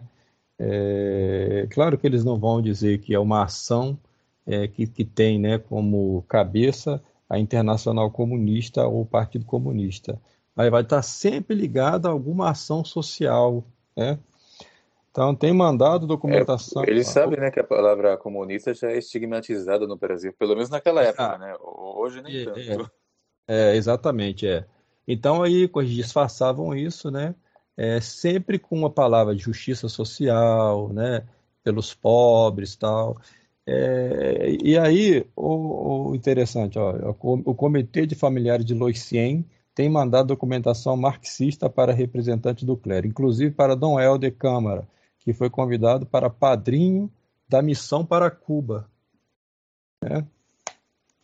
Então, lá, tem, então você vê que tem tanto ligações, o Dom Helder tinha tantas ligações com esses movimentos, né, é, dessa, desse socialismo mais voltado, né, para o, o, o, um ataque mais disfarçado, mais dissimulado, né, através dos meios culturais ou dos meios sociais, mas ao mesmo tempo ele também tinha ligação com o governo de Cuba, né, é, com o, o, governo de guerrilheiros, né, cubanos, né, assassinos mesmo, né, assassinos.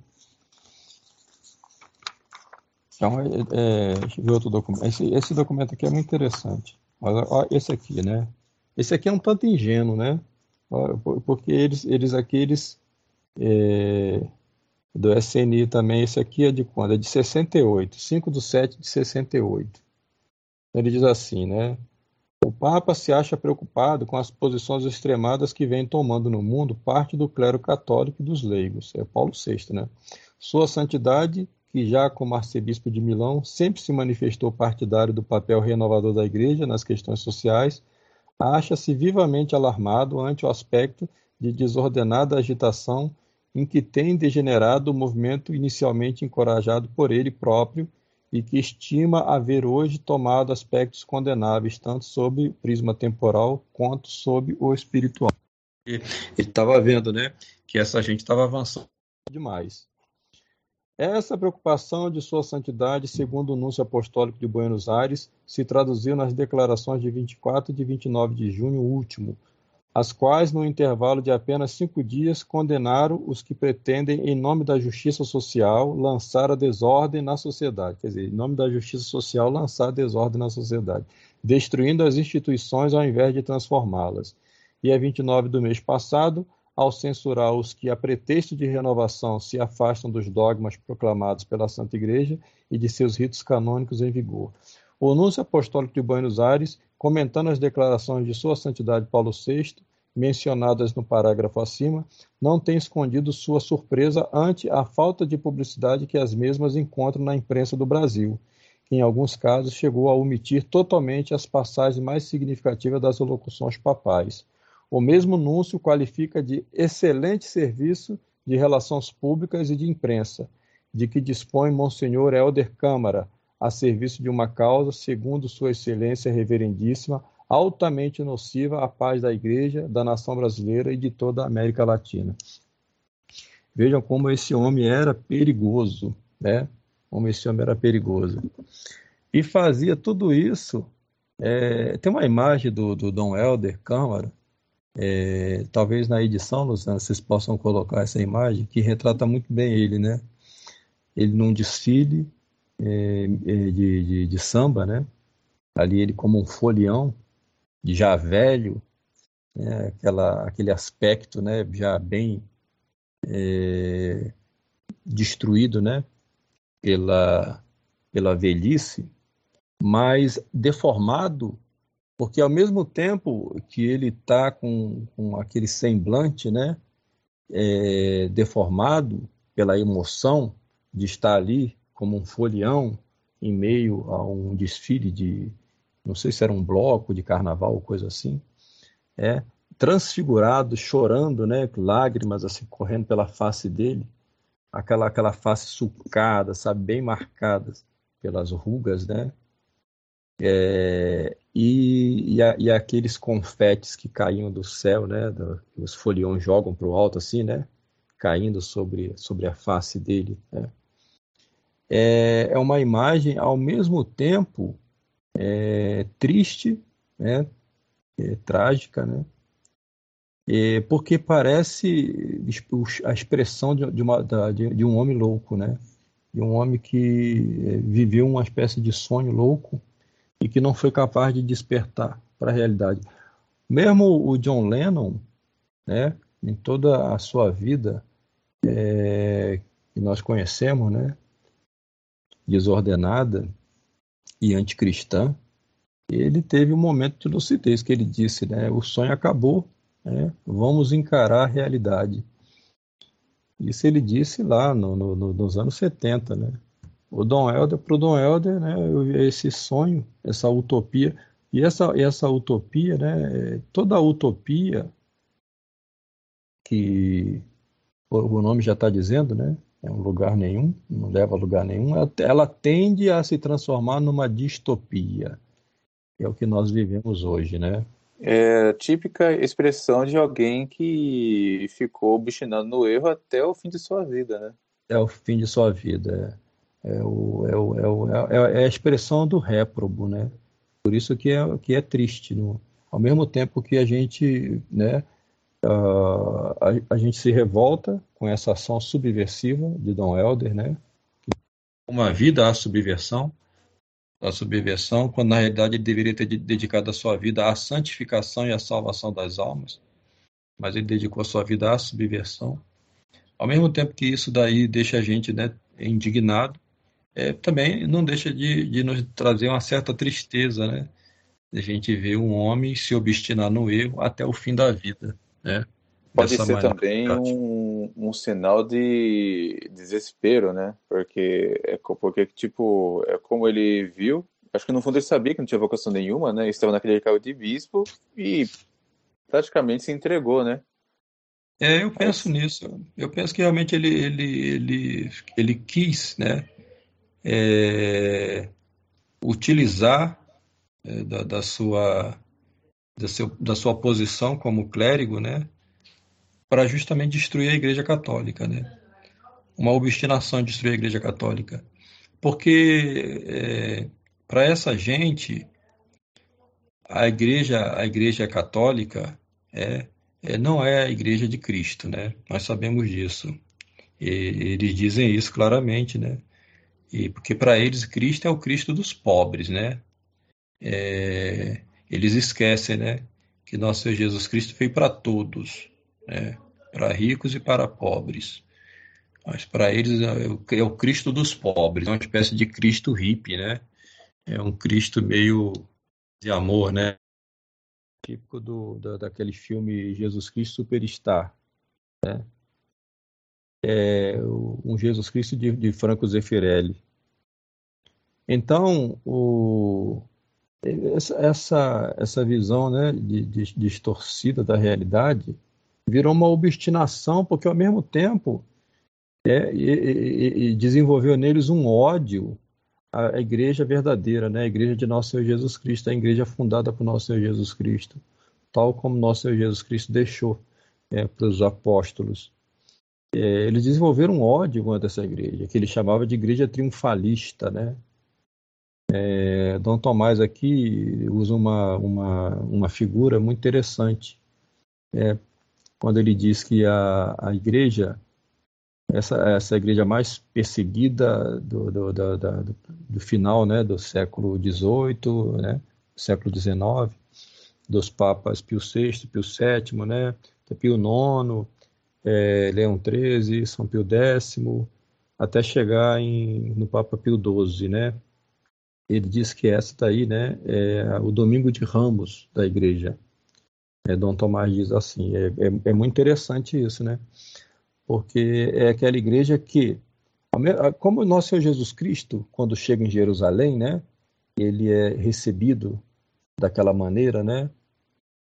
Como a gente lembra no Domingo de Ramos, é, naquele, naquele mesmo, a, a, naquela mesma época, a maldade dos, dos daqueles que deveriam, né, é, recebê-lo como Messias, a maldade da, deles já tinham chegado a um extremo tal que eles já tinham determinado que Nosso Senhor deveria morrer. Né? Já tinham condenado Nosso Senhor à morte, só, só estavam buscando uma maneira de fazer isso.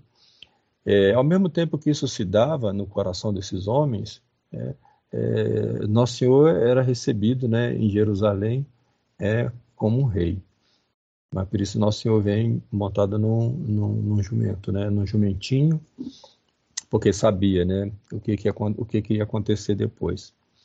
É, ao mesmo tempo, a Igreja Católica desse, desses conturbados séculos, né, final do 18, 19 e, e a primeira metade do século 20, é, a maldade dos homens chegava ao seu extremo, né, o poder dos inimigos de, de Nosso Senhor, o poder dos inimigos da igreja chegava ao seu extremo, né, ainda assim esses papas existiam. Né? Um exemplo muito grande disso é a proclamação do dogma da infalibilidade papal, né? Pastor Eterno no Concílio Vaticano I. Isso foi que despertou mais ódio neles. Né? Então, é o chamado, é o que eles chamam de, de forma né, pejorativa, né? Igreja triunfalista. Você tem no livro do, do Paul Johnson, péssimo livro, né? Péssimo livro. Ele tem um capítulo, né, que ele chama o Nadir do triunfalismo, né? O nadir é esse movimento do Sol, né? quando o Sol está se pondo. Né? Então, quer dizer, é o fim né? dessa igreja triunfalista. Quando é que se dá isso? Se dá no Concílio Vaticano II. Então, é, é esses malucos aí, que viveram essa utopia, né? como Dom Helder Câmara, eles transformaram o mundo numa distopia, né? transformaram o mundo no inferno, que é o que nós estamos vendo hoje. Né? Nós estamos vivendo as, as consequências do que esses homens fizeram. É. Então eles sabiam muito bem o que eles não queriam. Eles não queriam essa igreja triunfalista, que eles chamavam assim, né? Essa igreja de Trento, essa igreja amarrada, né? Fechada em si mesma. Inclusive tem uma citação dele muito interessante, né? Naquele estudo lá que ele fala, né? Que é, eu copiei aqui a citação que diz assim, né? Somos duas vezes mais felizes e responsáveis do que a Igreja do Concílio de Trento.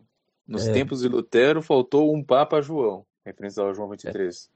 É. é. Que convocasse o concílio. O concílio de Trento não só é todo protestante, mas deu nascimento de quatro séculos de da Igreja do Ante, o que secou de modo tristíssimo a teologia. O Vaticano II, na expressão do Papa João, não é ante nada, não nasceu para condenar, nasceu para reformar a própria igreja. Exatamente. A, essa é aquela noção de liberdade religiosa, né? Não tem que condenar os erros, né? Tem que deixar. Não, a pessoa tem liberdade a aderir a outras religiões, não podemos condenar. Na verdade, o, o que eles fizeram foi condenar a Igreja Católica, né? é, porque se não condenar o erro, vai condenar é. alguma coisa, vai. É, é, então, eu, o, o, o Concílio Vaticano II, o concílio do Papa João XXIII, é similar né, àquele concílio do Sinédrio né, que condenou nosso Senhor Jesus Cristo. Né? Condenou nosso Senhor Jesus Cristo à morte. É similar a isso, porque para que fizeram esse concílio? Né? Esse, esse, esse concílio foi feito para condenar a Igreja de Cristo e criar é, uma nova igreja. Né? E curioso, curioso que eles falam que não condenar o erro é um ato de misericórdia, né? João 23 é. disse isso. É, tipo, é, a igreja agora vai usar o remédio da misericórdia. Só que tem um problema, né? A misericórdia é, aplica-se para a pessoa, para pessoa humana. Né? O, o, erro a gente condena. A gente condena. E se, você, se, e se você não condena o erro, você condena a verdade. É, porque uma coisa exclui a outra. Ou é, você não... faz, ou você promove né, a verdade e se você promove a verdade, você condena o erro. É para isso que se fazia concílio. Né? O concílio era para se promover a verdade e se anatematizar o erro. O Concílio Vaticano II fez o contrário. Né? Ele não condenou o erro e anatematizou a verdade. Porque é uma, é uma coisa ou outra, essas coisas são excludentes, não pode conviver, né? Você não pode servir a dois senhores. É, ou é uma coisa ou é outra. É. É, não se pode ter a luz e as trevas juntos, né? Se, é. ou, se, o, se você dá liberdade para as trevas, ela vai prevalecer sobre a luz, vai apagar a luz. Perfeitamente. Então foi o que esses homens aí, como dizia Gustavo Costão, são os escavadores do nada, né? São escavadores do nada que né, é, é, estavam imbuídos de todos os erros, todos os erros que a humanidade tinha cometido no passado e se chamavam progressistas. Né? Na realidade, eles não fizeram progresso nenhum, né? não, não, não criaram nenhum progresso. O que eles fizeram foi é, tornar, né, oficializar todos os erros que tinham sido condenados anteriormente pela Igreja. E por isso a gente vive hoje aí esse, essa, é, esse o, Gustavo Corsão dizia, né, o século século 21 seria o século do desamor, né?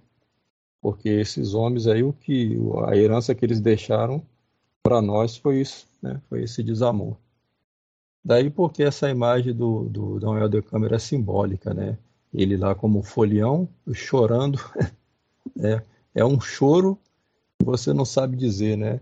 Se é um, um choro de um condenado, é, né? porque no inferno é assim, né? a, a, expressão, quando a gente faz o exercício espiritual de Santo Inácio, né, a gente faz essa, essa é, meditação né, da expressão do réprobo né, no inferno. Então, é essa expressão de Dom Helder Câmara, essa cara marcada, e ele, ele tinha uma cara marcada, né, um rosto todo marcado, né, é, um olheiras profundas, né, e aí você vê um, uma, uma, uma, representação de um réprobo que olha para o céu e né, nos seus olhos caem os confetes e as lágrimas descem. Né? É triste. É, Deus queira que ele tenha se arrependido, né? Apesar de, é. apesar de ser improvável, né? Mas Bom, mas, mas a obra ficou, né? Porque eh, ele foi, junto com Montini, criador da CNBB. A gente fala assim, ah, a CNBB foi criada no pontificado de, de Pio XII. Acontece uma coisa, né? Desde que foi feito o Concílio de Latrão, e foi esse acordo, né, do Mussolini com, com a Santa Sé, né, porque a Santa Sé perdeu os estados pontifícios todos, e aí foi criado o Estado Vaticano em 1929 com o Acordo de Latrão.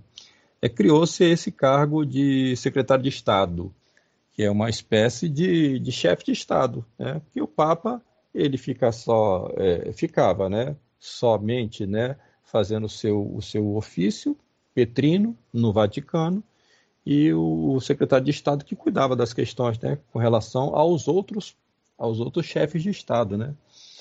Então, na realidade, né, o, quem criou a CNBB, embora tenha sido no pontificado de Pio XII, foi Montini. Montini e Dom Helder Câmara. Dom Helder Câmara. Então, criaram essa coisa triste, né, que é a CNBB. E se nós temos hoje um Lula, é graças a homens como Dom Helder Câmara. Porque o, não, não, podemos esquecer que o PT é, um, é uma criação né, da CNBB. Não fosse a CNBB, não haveria PT, né? E o Lula é um personagem criado por eles, né? O Lula, o Lula, na verdade, nunca foi um guerrilheiro, né? ele não foi como a Dilma, ele não foi como o Zé Disseu, ele não foi treinado em Cuba. Né? O Lula era um espertalhão que aproveitou né, essa, toda essa agitação é, do, do operariado paulista, que tinha né, a, a, a, o apoio de Dom Helder Câmara, toda aquela agitação do ABC, né, aquelas greves, né, de, de, de 78 e tal, tudo aquilo ali era, era coisa que Dom Helder estava é, por trás, ele e Dom Paulo Evaristo Arnes. Então foram eles que criaram, né, junto com Fernando Henrique Cardoso, criaram o PT. E aí ficou essa ideia falsa no brasileiro de que o PSDB era oposição ao PT, né, que era uma espécie de direita e o PT à esquerda, né? E foram iludindo os brasileiros com isso daí, né? É, o, o, o, Lula, aqui no, no, no, no, Brasil, ele só começou a dar certo né, quando teve a, a, reabertura política, que foi gradativa, né?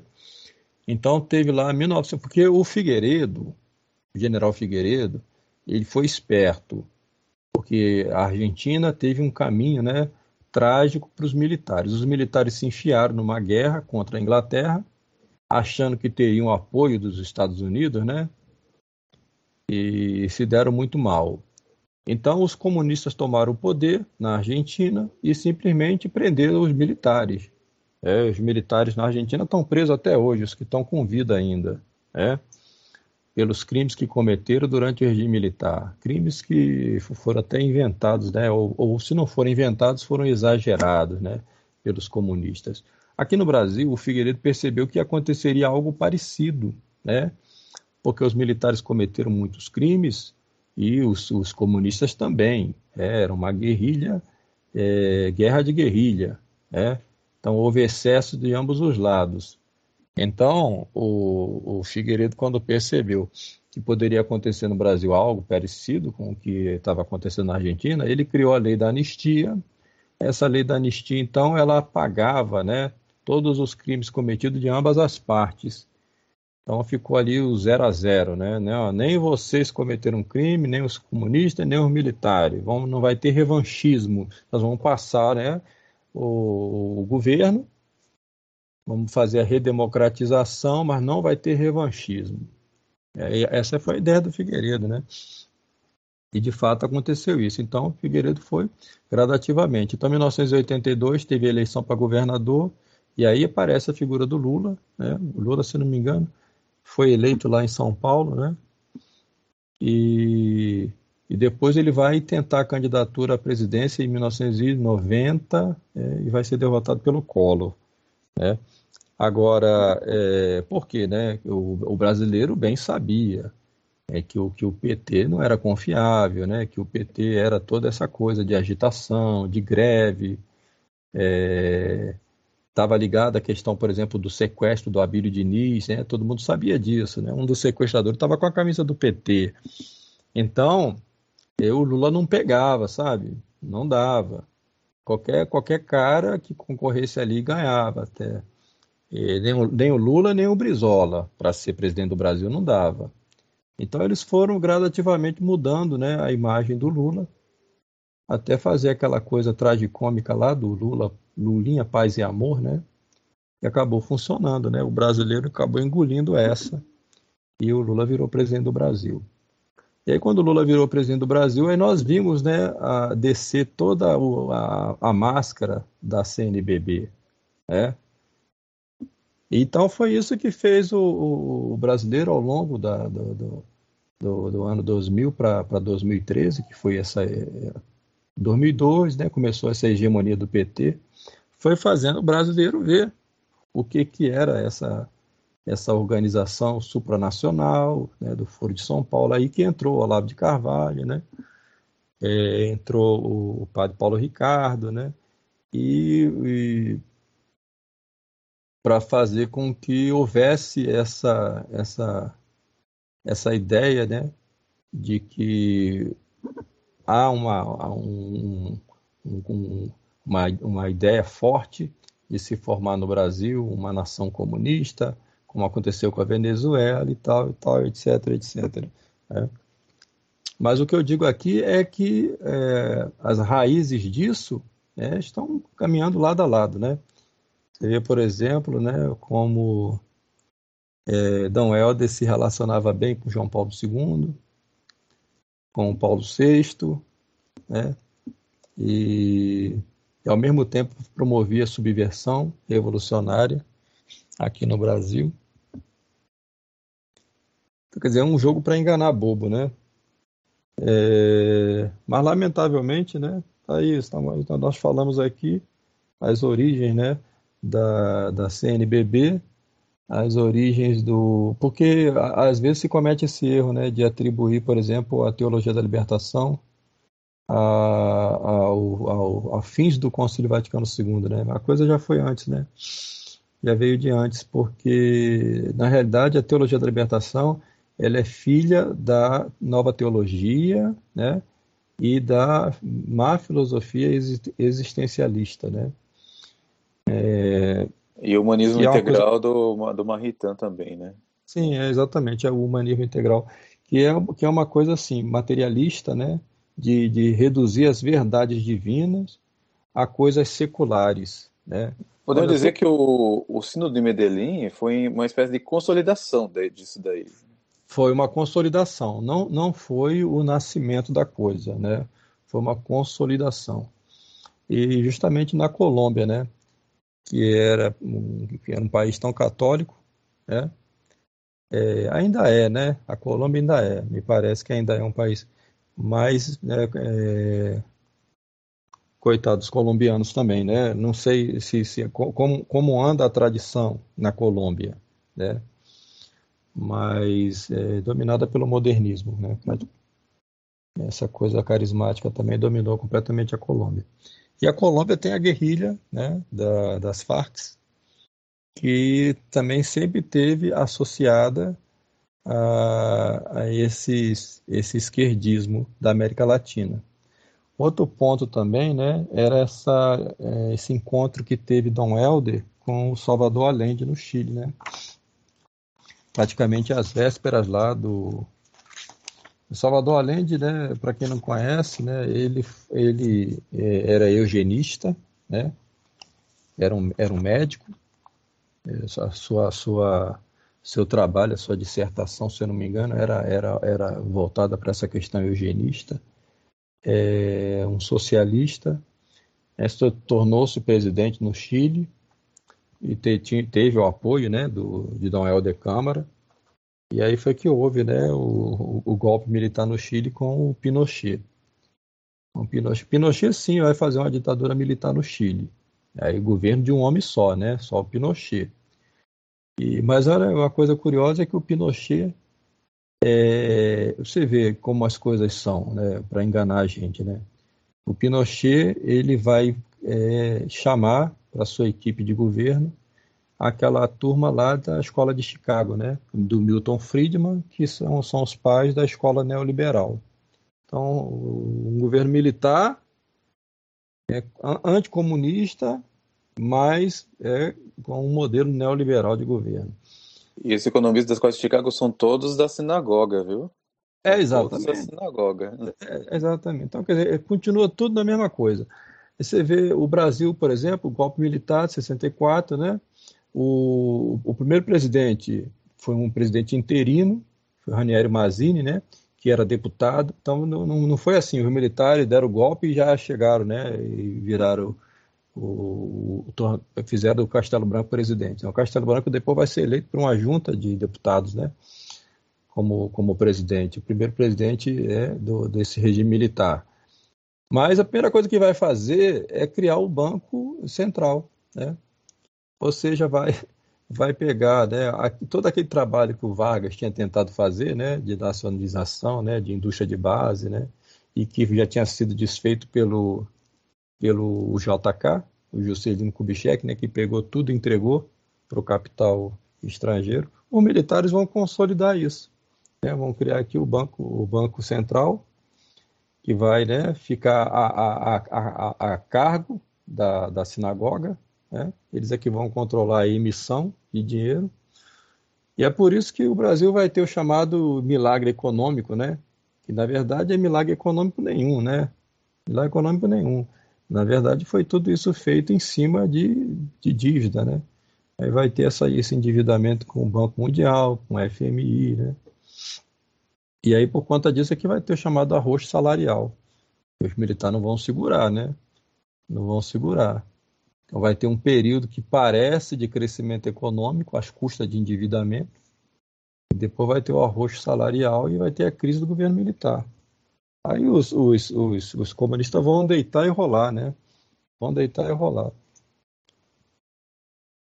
Bom, é, mas está aí, né? Um retrato dessa, dessa conjuntura no, no, no Brasil, é, da, da, dessa, dessa, de parte da Igreja Católica. E, lamentavelmente, né, é, muitos, muitos bispos que, que eram bons, como, por exemplo, Dom, Dom Sigor de Proença, né, que era um bispo que atuou, atuou é, de forma é, efetiva no, no concílio com o com tietos internacionais, né, junto com o Marcel Lefebvre, mas que acabou depois também aderindo a essa, essa agenda progressista, né. Então, lamentavelmente, nós fomos vendo assim, né, uma derrocada, né. Só restou no Brasil um único bispo, que foi Dom Antônio de Castro Maia, né. Teve um bispo chamado, acho que é Dom José Maurício da Rocha, que ele participou da primeira sessão do concílio, só que ele ficou tão triste que voltou para o Brasil e não quis saber das outras sessões, porque ele esperava né, que o concílio condenasse o comunismo, ele, não, ele viu que não vai acontecer, e dizem que depois é, parece que ele mesmo foi afastado do cargo, aí morreu naquela tristeza dele, né? Naquela frustração. É. O, o Concílio Vaticano II foi uma espécie né, de, de consolidação da Conferência de Alta, né? foi uma espécie de consolidação daquilo que foi definido no julgamento de Nuremberg e foi uma consolidação daquilo que foi definido na Carta da ONU. Simplesmente isso, entendeu? Simplesmente isso. Né? É, agora, pelos frutos a gente conhece, né? A, a, árvore. Nosso Senhor dizia assim: pelo, pelas suas obras os conhecereis. Qualquer pessoa de bom senso, né? nós estamos no, no 2022, né? É, se ainda resta algum bom senso né? nas pessoas de bem, né? que abram os olhos, né? que abram os olhos, porque pelas suas obras os conhecereis. Né? Vejam, vejam o mundo como está. Né? Vejam o mundo como está é uma coisa curiosa que a gente já não sabe mais nem dizer, né? O, o, o que, que é, é comunismo né? e o que, que não é. Porque essas coisas estão tão imbricadas, é, o professor Nogueira chama de revolução é, marcusiana, é, sado-libertina, né? É, porque, veja bem, né, os, os, os comunistas, é, no, no na década de 50, década de 60, eles eram contra o homossexualismo. Né? Eles matavam os homossexuais. Então, hoje, hoje, hoje não, hoje eles promovem a agenda LGBT, né? É, quem, era, quem era a favor do, do, do da agenda homossexual no, né, no, nos anos 60 e tal, era aqueles que se diziam contrário ao comunismo. A geração, a geração beatnik, né? É, pois é. Mas eles eram contra o comunismo, é não porque, é, não por é não por ser não, eles... si, eram contra é... essa repressão, né, que o... é, exato, porque o, o, o, regime comunista era um regime, né, de estado forte e que não dava né? liberdade. Né? É, será representado lá pelo lado da, da Alemanha Oriental, né? E, e, e, a geração beatnik, vamos dizer assim, né, representado pela Alemanha Ocidental, né? Então, qual era o problema deles? É que não tinha a liberdade que eles queriam, entendeu? O regime comunista era um regime que não era é, liberal, né? Não tinha liberdade. É, é, mas agora você vê. Por isso é que o, o, o Jamadhan, ele diz muito bem quando ele faz a definição desse jogo esquerda-direita. Ele fala assim, a esquerda é que define a, a pauta. É a esquerda que diz, olha, nós vamos atacar isso daqui, aí pronto. Aqueles que forem contra isso, é a direita, entendeu? Então, se, se, se a esquerda é a favor do, do, do homossexualismo, a direita vai ser contra. Se a esquerda for contra o homossexualismo, a direita vai ser a favor, entendeu? Parece loucura isso daí, né? Mas todo mundo cai nisso daí. E é, é assim que funciona. É assim que funciona. É assim que funciona. E a coisa vai seguindo adiante, né? Vai seguindo adiante. É um jogo enganador, é que já, já... Gustavo Gosson escreveu O Século do Nada já faz é, muito tempo, né? E é impressionante como as pessoas continuam ainda caindo nisso, né? E é bom lembrar, né, como católico, né, eu acho que até, inclusive, bem, durante a gravação ficou bem claro que nós, como católicos, nos, nos opomos ao comunismo, né? Exato. Só, só, que o que muita gente faz é cair no erro de fazer o do anticomunismo como o seu projeto de vida. Exato. Exato. Como, como, sua, como uma grande pauta. Né? Essa, aqui é, essa aqui é a comédia da coisa. Né? É, nós temos três inimigos, né? Todo católico, que é né, o mundo. Nós não temos acordo com o mundo, nós estamos em guerra com o mundo, né? Porque o, o príncipe do mundo é Satanás. E Satanás é nosso inimigo também, assim como também é nosso próprio corpo, a nossa própria carne, né? Então, é, é, nós temos inimigos é, da, da, direita e da esquerda, não tem. por quê, né? Porque se existe uma direita verdadeira, é a direita de Deus. Deus é que é o, é o referencial, né? A direita de Deus são os eleitos de Deus e a esquerda de Deus são os réprobos. Esta que é a, né, a visão coerente da coisa. Agora, se você tira Deus e põe um homem como referencial, esse jogo direita e esquerda é falso. Né? É falso. E o Jean Badran dizia, né? Sempre parte a ação, né? Parte sempre da esquerda. É a esquerda que determina. E a direita segue, né? É, é uma dialética, né? Você vê que, é. vê que no, Chile, no Chile mesmo, né? Veja, o Allende era, era, era socialista, caiu, uhum. assumiu Pinochet, que é um ditador de direita. Não, não dá para negar que ele era de direita, mas direita que ele é, é bem difícil. Mas você, você vê a mesma coisa aconteceu na Espanha. Você, você teve na Espanha a Guerra Civil Espanhola, né? aquela perseguição feroz aos católicos, à igreja na Espanha, e aí você tem a vitória do general Franco. Franco venceu e foi derrotado pelo Opus Dei, porque o Opus Dei enfiou o general Franco nas finanças internacional, né, todo esse processo de, de, de, de, endividamento e de comprometimento com os donos do jogo, né? Porque, afinal de contas, quem controla o movimento direita e esquerda são eles, né? São eles. Você sai do, do forno e, e entra na frigideira. Pensa que venceu e perdeu. Sim, é que, e vê coincidência, né? Porque depois de Franco veio a, essa democracia liberal. No Chile, Exato. depois de Pinochet, democracia Exato. liberal. E aí olha como terminou o Pinochet. Olha como, como, como foi bem pago o Pinochet, né? É, pelo serviço prestado. É isso aí que acontece com eles, entendeu? Quem entra nesse jogo, né? É, o que nós temos que fazer como católico, né, é, é, é estudar a, a doutrina católica, estudar a, as encíclicas dos, dos, papas, né, antiliberais, né, é, ler bastante Dom Marcelo Lefebvre, que teve uma visão muito clara do que estava ocorrendo e produziu bastante coisa, viu? Tem muita coisa escrita por Dom Marcelo Lefebvre.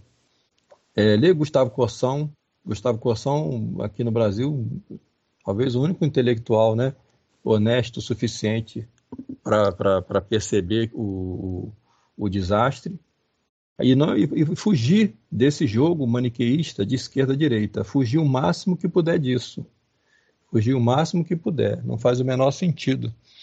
Só ver erros na esquerda e não ver os erros da direita. Por exemplo, né, nós temos o governo Bolsonaro aí. Aí fala assim, ah, o governo Bolsonaro é o mal menor, é, é, mas vamos, vamos ficar no mal menor até quando, né? Daqui a pouco vai vir um mal maior. Né?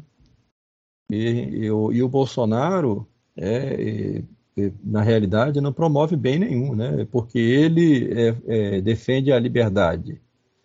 Ele fala que a coisa mais importante é a liberdade. Não, a coisa mais importante não é a liberdade, é a verdade, né? É a verdade que liberta. Né? Bolsonaro, na melhor, na melhor das hipóteses, é, é um dique de castor, né? Pois é. Aquele, pois é. Na melhor das hipóteses. Mas é, ele não. Ele não faz a, a verdade progredir. Ele, ele, faz, ele faz a agenda dos inimigos progredirem, mas só que de forma mais, um pouco mais lenta, né? Se bem que não está tão lenta assim mais. É. é. o que nós temos que buscar é a salvação das nossas almas, né? É, em primeiro lugar, buscar as coisas de Deus, né? Buscar a justiça de Deus. Por isso que Nosso Senhor no Sermão da Montanha diz assim, bem-aventurado aqueles que têm sede de justiça. Mas não é essa justiça social do Dom El de Câmara, não, que ele fala tem sede de justiça aqueles que têm sede de santidade, né? que querem a santidade. Olha, buscar a santidade é buscar a salvação da alma, é buscar fazer a vontade de Deus. Né? O resto vem por acréscimo.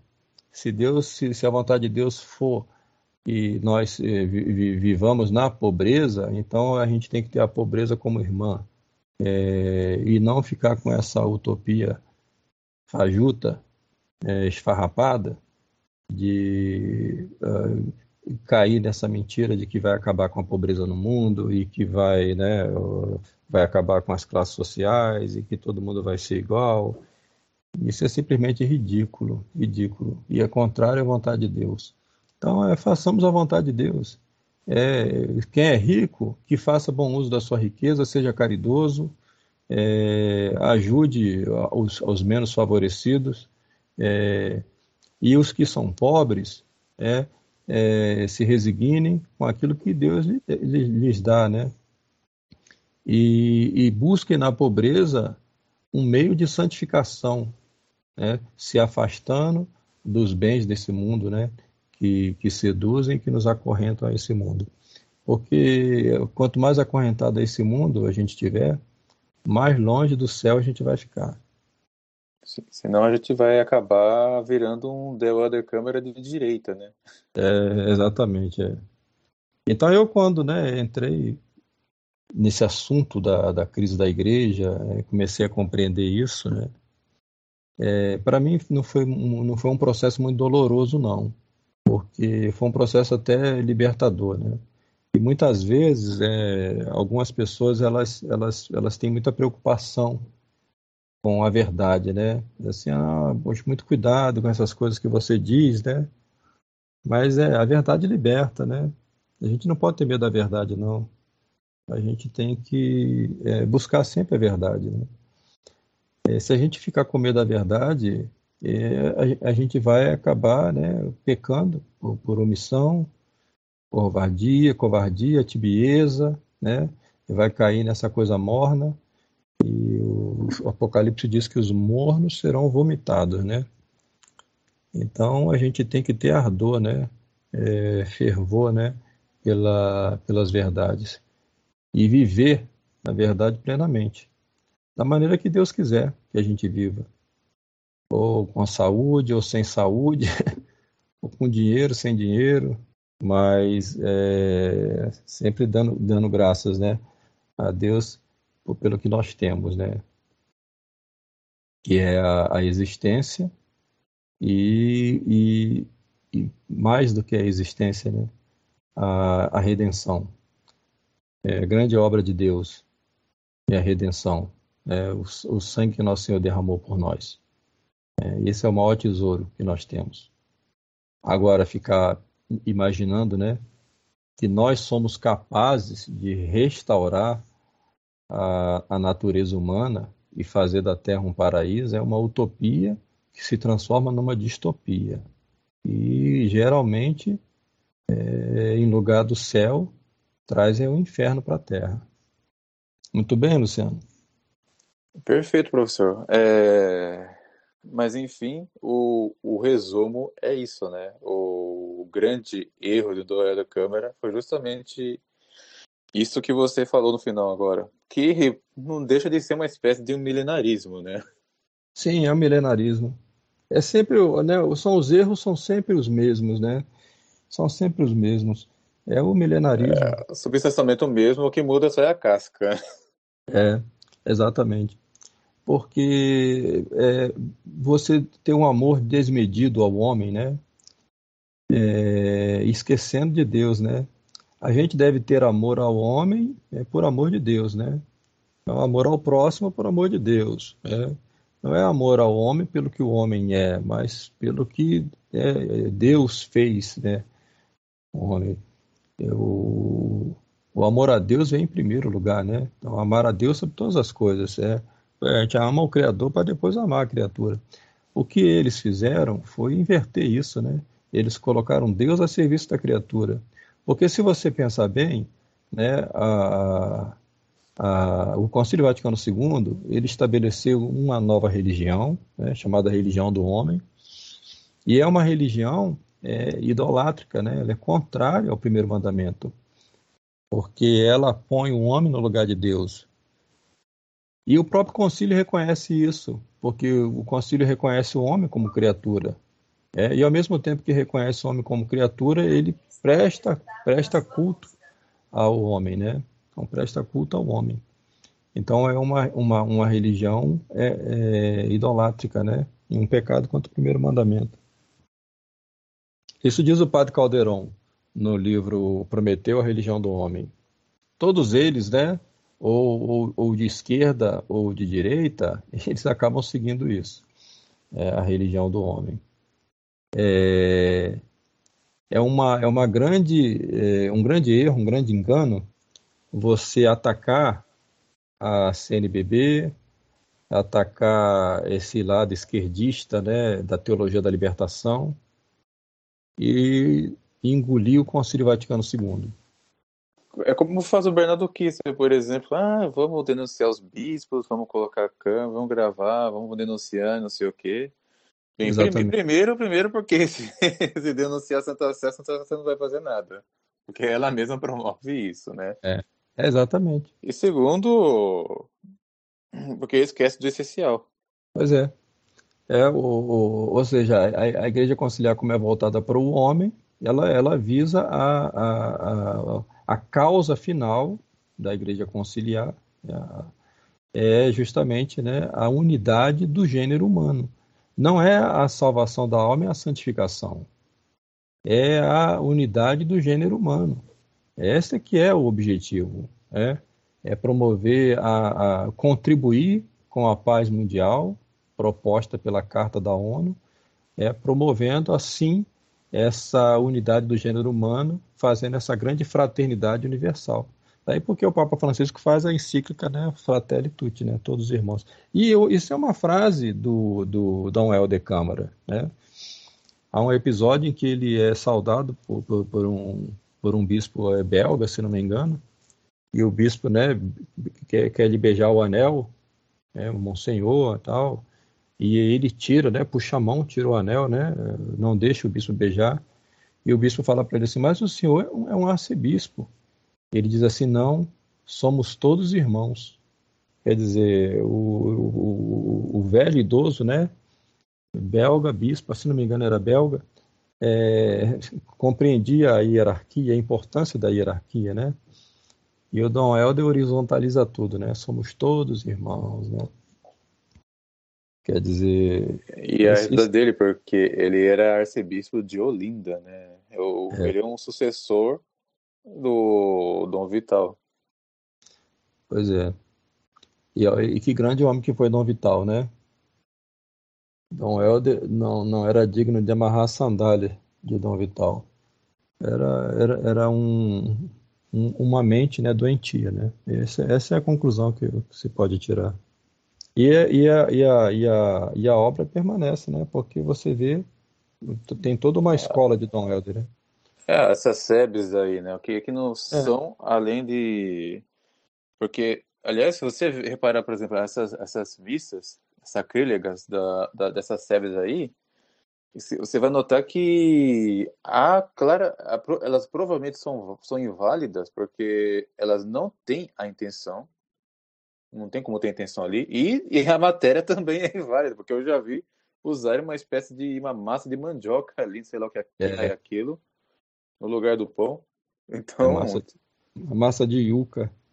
É, é, tipo, é, e tipo, vai. Que missa é essa? É, não é missa, não é missa, não. É, não é missa, não. É não simplesmente. É não, não é missa, não. É simplesmente um, uma, um, um ato é, é cultural, né? Ali. É, e, e, um palanque, né? Eu, como, como lá em Volta Redonda, a gente via, né? O, é lá um padre TL dizendo que dizendo isso, né, no sermão, Jesus Cristo foi o maior político da história. Aí você ouvi isso na. na... É, deve, deve, ser aquele, deve ser aquele padre com de sola colorida, né? Por, por cima da, da alva, porque nem casou usam mais, né? Não. Já vi padre, já vi padre lá em Volta Redonda, né? De, de é, do, do, do, esse é um padre, é um padre que eu conheci muito bem lá, porque estudou comigo, né? fez faculdade comigo. Ele era. É, é, porque na Volta Redonda teve um bispo que foi né, muito próximo a Dom Helder e ao Dom Paulo Evaristo, que foi o, o Dom Valdir Calheiros. Você sabe que Volta Redonda era a cidade de segurança nacional, né? Lá não tinha é, é, eleição para prefeito, era tudo indicado pelo governo, porque era CSN ali, né? Então era assim um lugar que tinha, né? Uma um potencial, né? é, subversivo muito grande para essa questão comunista por causa da mentalidade operariada. Então aí você, em 1966, entra lá como bispo, justamente esse bispo chamado Bispo Vermelho, que era o Dom Valdir Calheiros. Então o padre Arlindo foi que estudou comigo, né? Era muito próximo do Dom Valdir. Eu teve lá quando teve aquela greve da CSN de 88, né? Foi na época do governo Sarney. E foi uma greve que teve uma atuação do, do Exército, o Exército interviu. Pior que era, não era época militar mais, era época do governo Sarney, né? Então teve um confronto, né? Tudo isso foi estimulado pelo Dom Valdir Calheiros, né? Quer dizer, teve mortes, não se sabe exatamente quantas pessoas morreram, mas essas pessoas que morreram, morreram por culpa de Dom Valdir, né? E, então, o, padre Arlindo, era um comunista, né, assim, seguidor né, de Dom Valdir Calheiros. E eu vi missa dele já, em que ele, ele não dava comunhão para quem não tivesse de pé, só comunhão de pé e na mão, né? E quem se ajoelhasse mandava levantar na hora. Levanta, levanta, levanta. E dizia: Nós, nós só podemos nos, nos ajoelhar diante da causa operariada. Então aí você vê. Você vê é uma idolatria, né? É, é uma idolatria. Aí você vê que, que, que nível que a coisa chega, entendeu? É, e aí você vê aquele, aquela, aquele pessoal, coitado, pessoal humilde, né, operariado, é tudo virar petista. É, e, você está entendendo? As pessoas no Brasil foram virando comunista sem entender nada de comunismo, sem nunca ter lido nada de Karl Marx ou não ter lido nenhuma obra marxista, né? É simplesmente assistindo às novelas da Globo, do Dias Gomes, da Janete Claire, né? e ia escutando o sermão desses padres aí. Assim. Isso é que foi fazendo essa virada né, para a esquerda no Brasil. E aí provocou né, a reação que fez o crescimento dessa, dessa direita né, esquizofrênica do, do Olavo de Carvalho e o, o padre Paulo Ricardo. Quer dizer, você tem mais do mesmo, entendeu? Porque essa, esse, esse acirramento, né, ele, ele se torna ainda mais é, visceral, o que vai promover depois né, o recrudescimento e aí o retorno da esquerda. Entende? E, vai, e fica nisso daí, ó. Até quando, né? Agora, usar a igreja para esse tipo de coisa, né? francamente, né? Então, não, não, não dá né, para engolir o Concílio Vaticano II. Né? Combater, a teologia da libertação, a CNBB, e engolir o, o Concílio Vaticano II, eu sinto muito dizer, né? mas é coar um mosquito e engolir o camelo. Sim, eles simplesmente é, manter justamente aberta essa fonte, né? Que deu origem a tudo isso. É, exatamente, exatamente. Então tá bom, Luciano. Acho que o tema já está bom o suficiente. Ah, mais detalhes estão nos documentos que vão disponibilizar aí. Isso vale muito a pena. Vale muito a pena ler. Muito a pena ler esses documentos aí, viu? É, eu acho que acho que todo mundo que ouvir essa esse esse TED Talk vai se interessar em ler essa essa documentação. É, Sim. Aí, é, é, é, o, é, o, é o papel do historiador é ler documento. Né? Pelo documento é que a gente vai ter uma noção do, da, das coisas como elas se passaram. E aí tem documento que realmente é gravíssimo, né, da atuação de Dom Helder no movimento subversivo, tanto na parte né, dos, dos intelectuais de esquerda, quanto na parte de guerrilheiros mesmo, né? Então aí a, a coisa é, foi barra pesada. Tem também o, é, um estudo do é de um professor é, esquerdista, claramente esquerdista, né? Pró do Helder chamado Luiz Ricardo Prado. Vamos disponibilizar também é uma tese de mestrado que, bem, é, é de um esquerdista pró do Elder mas se vocês lerem, pelo menos as citações que apareceram ali, vocês verão a cara do The Elder ali. É, se você tirar né, a, a, a, interpretação que o autor dá, basta você ler as cartas que ele, né, porque o Dom Helder é, é a tal da, da, da, das epístolas né, de Dom Helder durante o concílio. É, aí basta você ler isso daí, né? Podia, poderia até se chamar esse trabalho dele de As Epístolas do Diabo. Seria, seria mais, é, mais correto. Ali, ali, ali, tem, ali mostra bem a cara do Aero Câmara. É uma, é. uma verdadeira víbora que se instalou de alguma forma. No... A coisa peçonhenta mesmo. Peçonhenta. Que Deus tenha piedade e misericórdia daquela alma, viu? Totalmente. Mas é isso, é. professor. Algum, mais alguma consideração? Não, só isso mesmo. Eu agradeço, Luciano, mais uma vez pelo, pelo convite. Nós agradecemos. Eu espero ter a oportunidade de conhecê-lo pessoalmente. Né? A gente que está tão distante, né? Você no Japão e eu aqui no Brasil. Mas eu tenho muita vontade de conhecê-lo pessoalmente, né? a gente poder, é, para a gente poder talvez um dia, né, almoçar junto, né, ou quem sabe até fazer um churrasco e, e poder conversar é, pessoalmente, né? Quem Deus sabe queira, dia... né? É, Deus queira. Quem, Quando resolvemos os problemas pendentes aqui. É. Então, que Deus abençoe você, Luciano, abençoe aí esse trabalho excelente que vocês fazem no, no Thread Talk. E agradecer também a colaboração, a ajuda que tem me dado é, no, no, meu canal, né? Eu, eu, eu, ah, sim. E que Deus abençoe o apostolado de vocês, né? Abençoe nosso apostolado, né? É, tudo, pelas, tudo pelas glórias de Maria, né? Nossa Senhora, Nossa Rainha. Hoje é dia, é, aqui no Brasil ainda é, é, Nossa Senhora de Lourdes, né?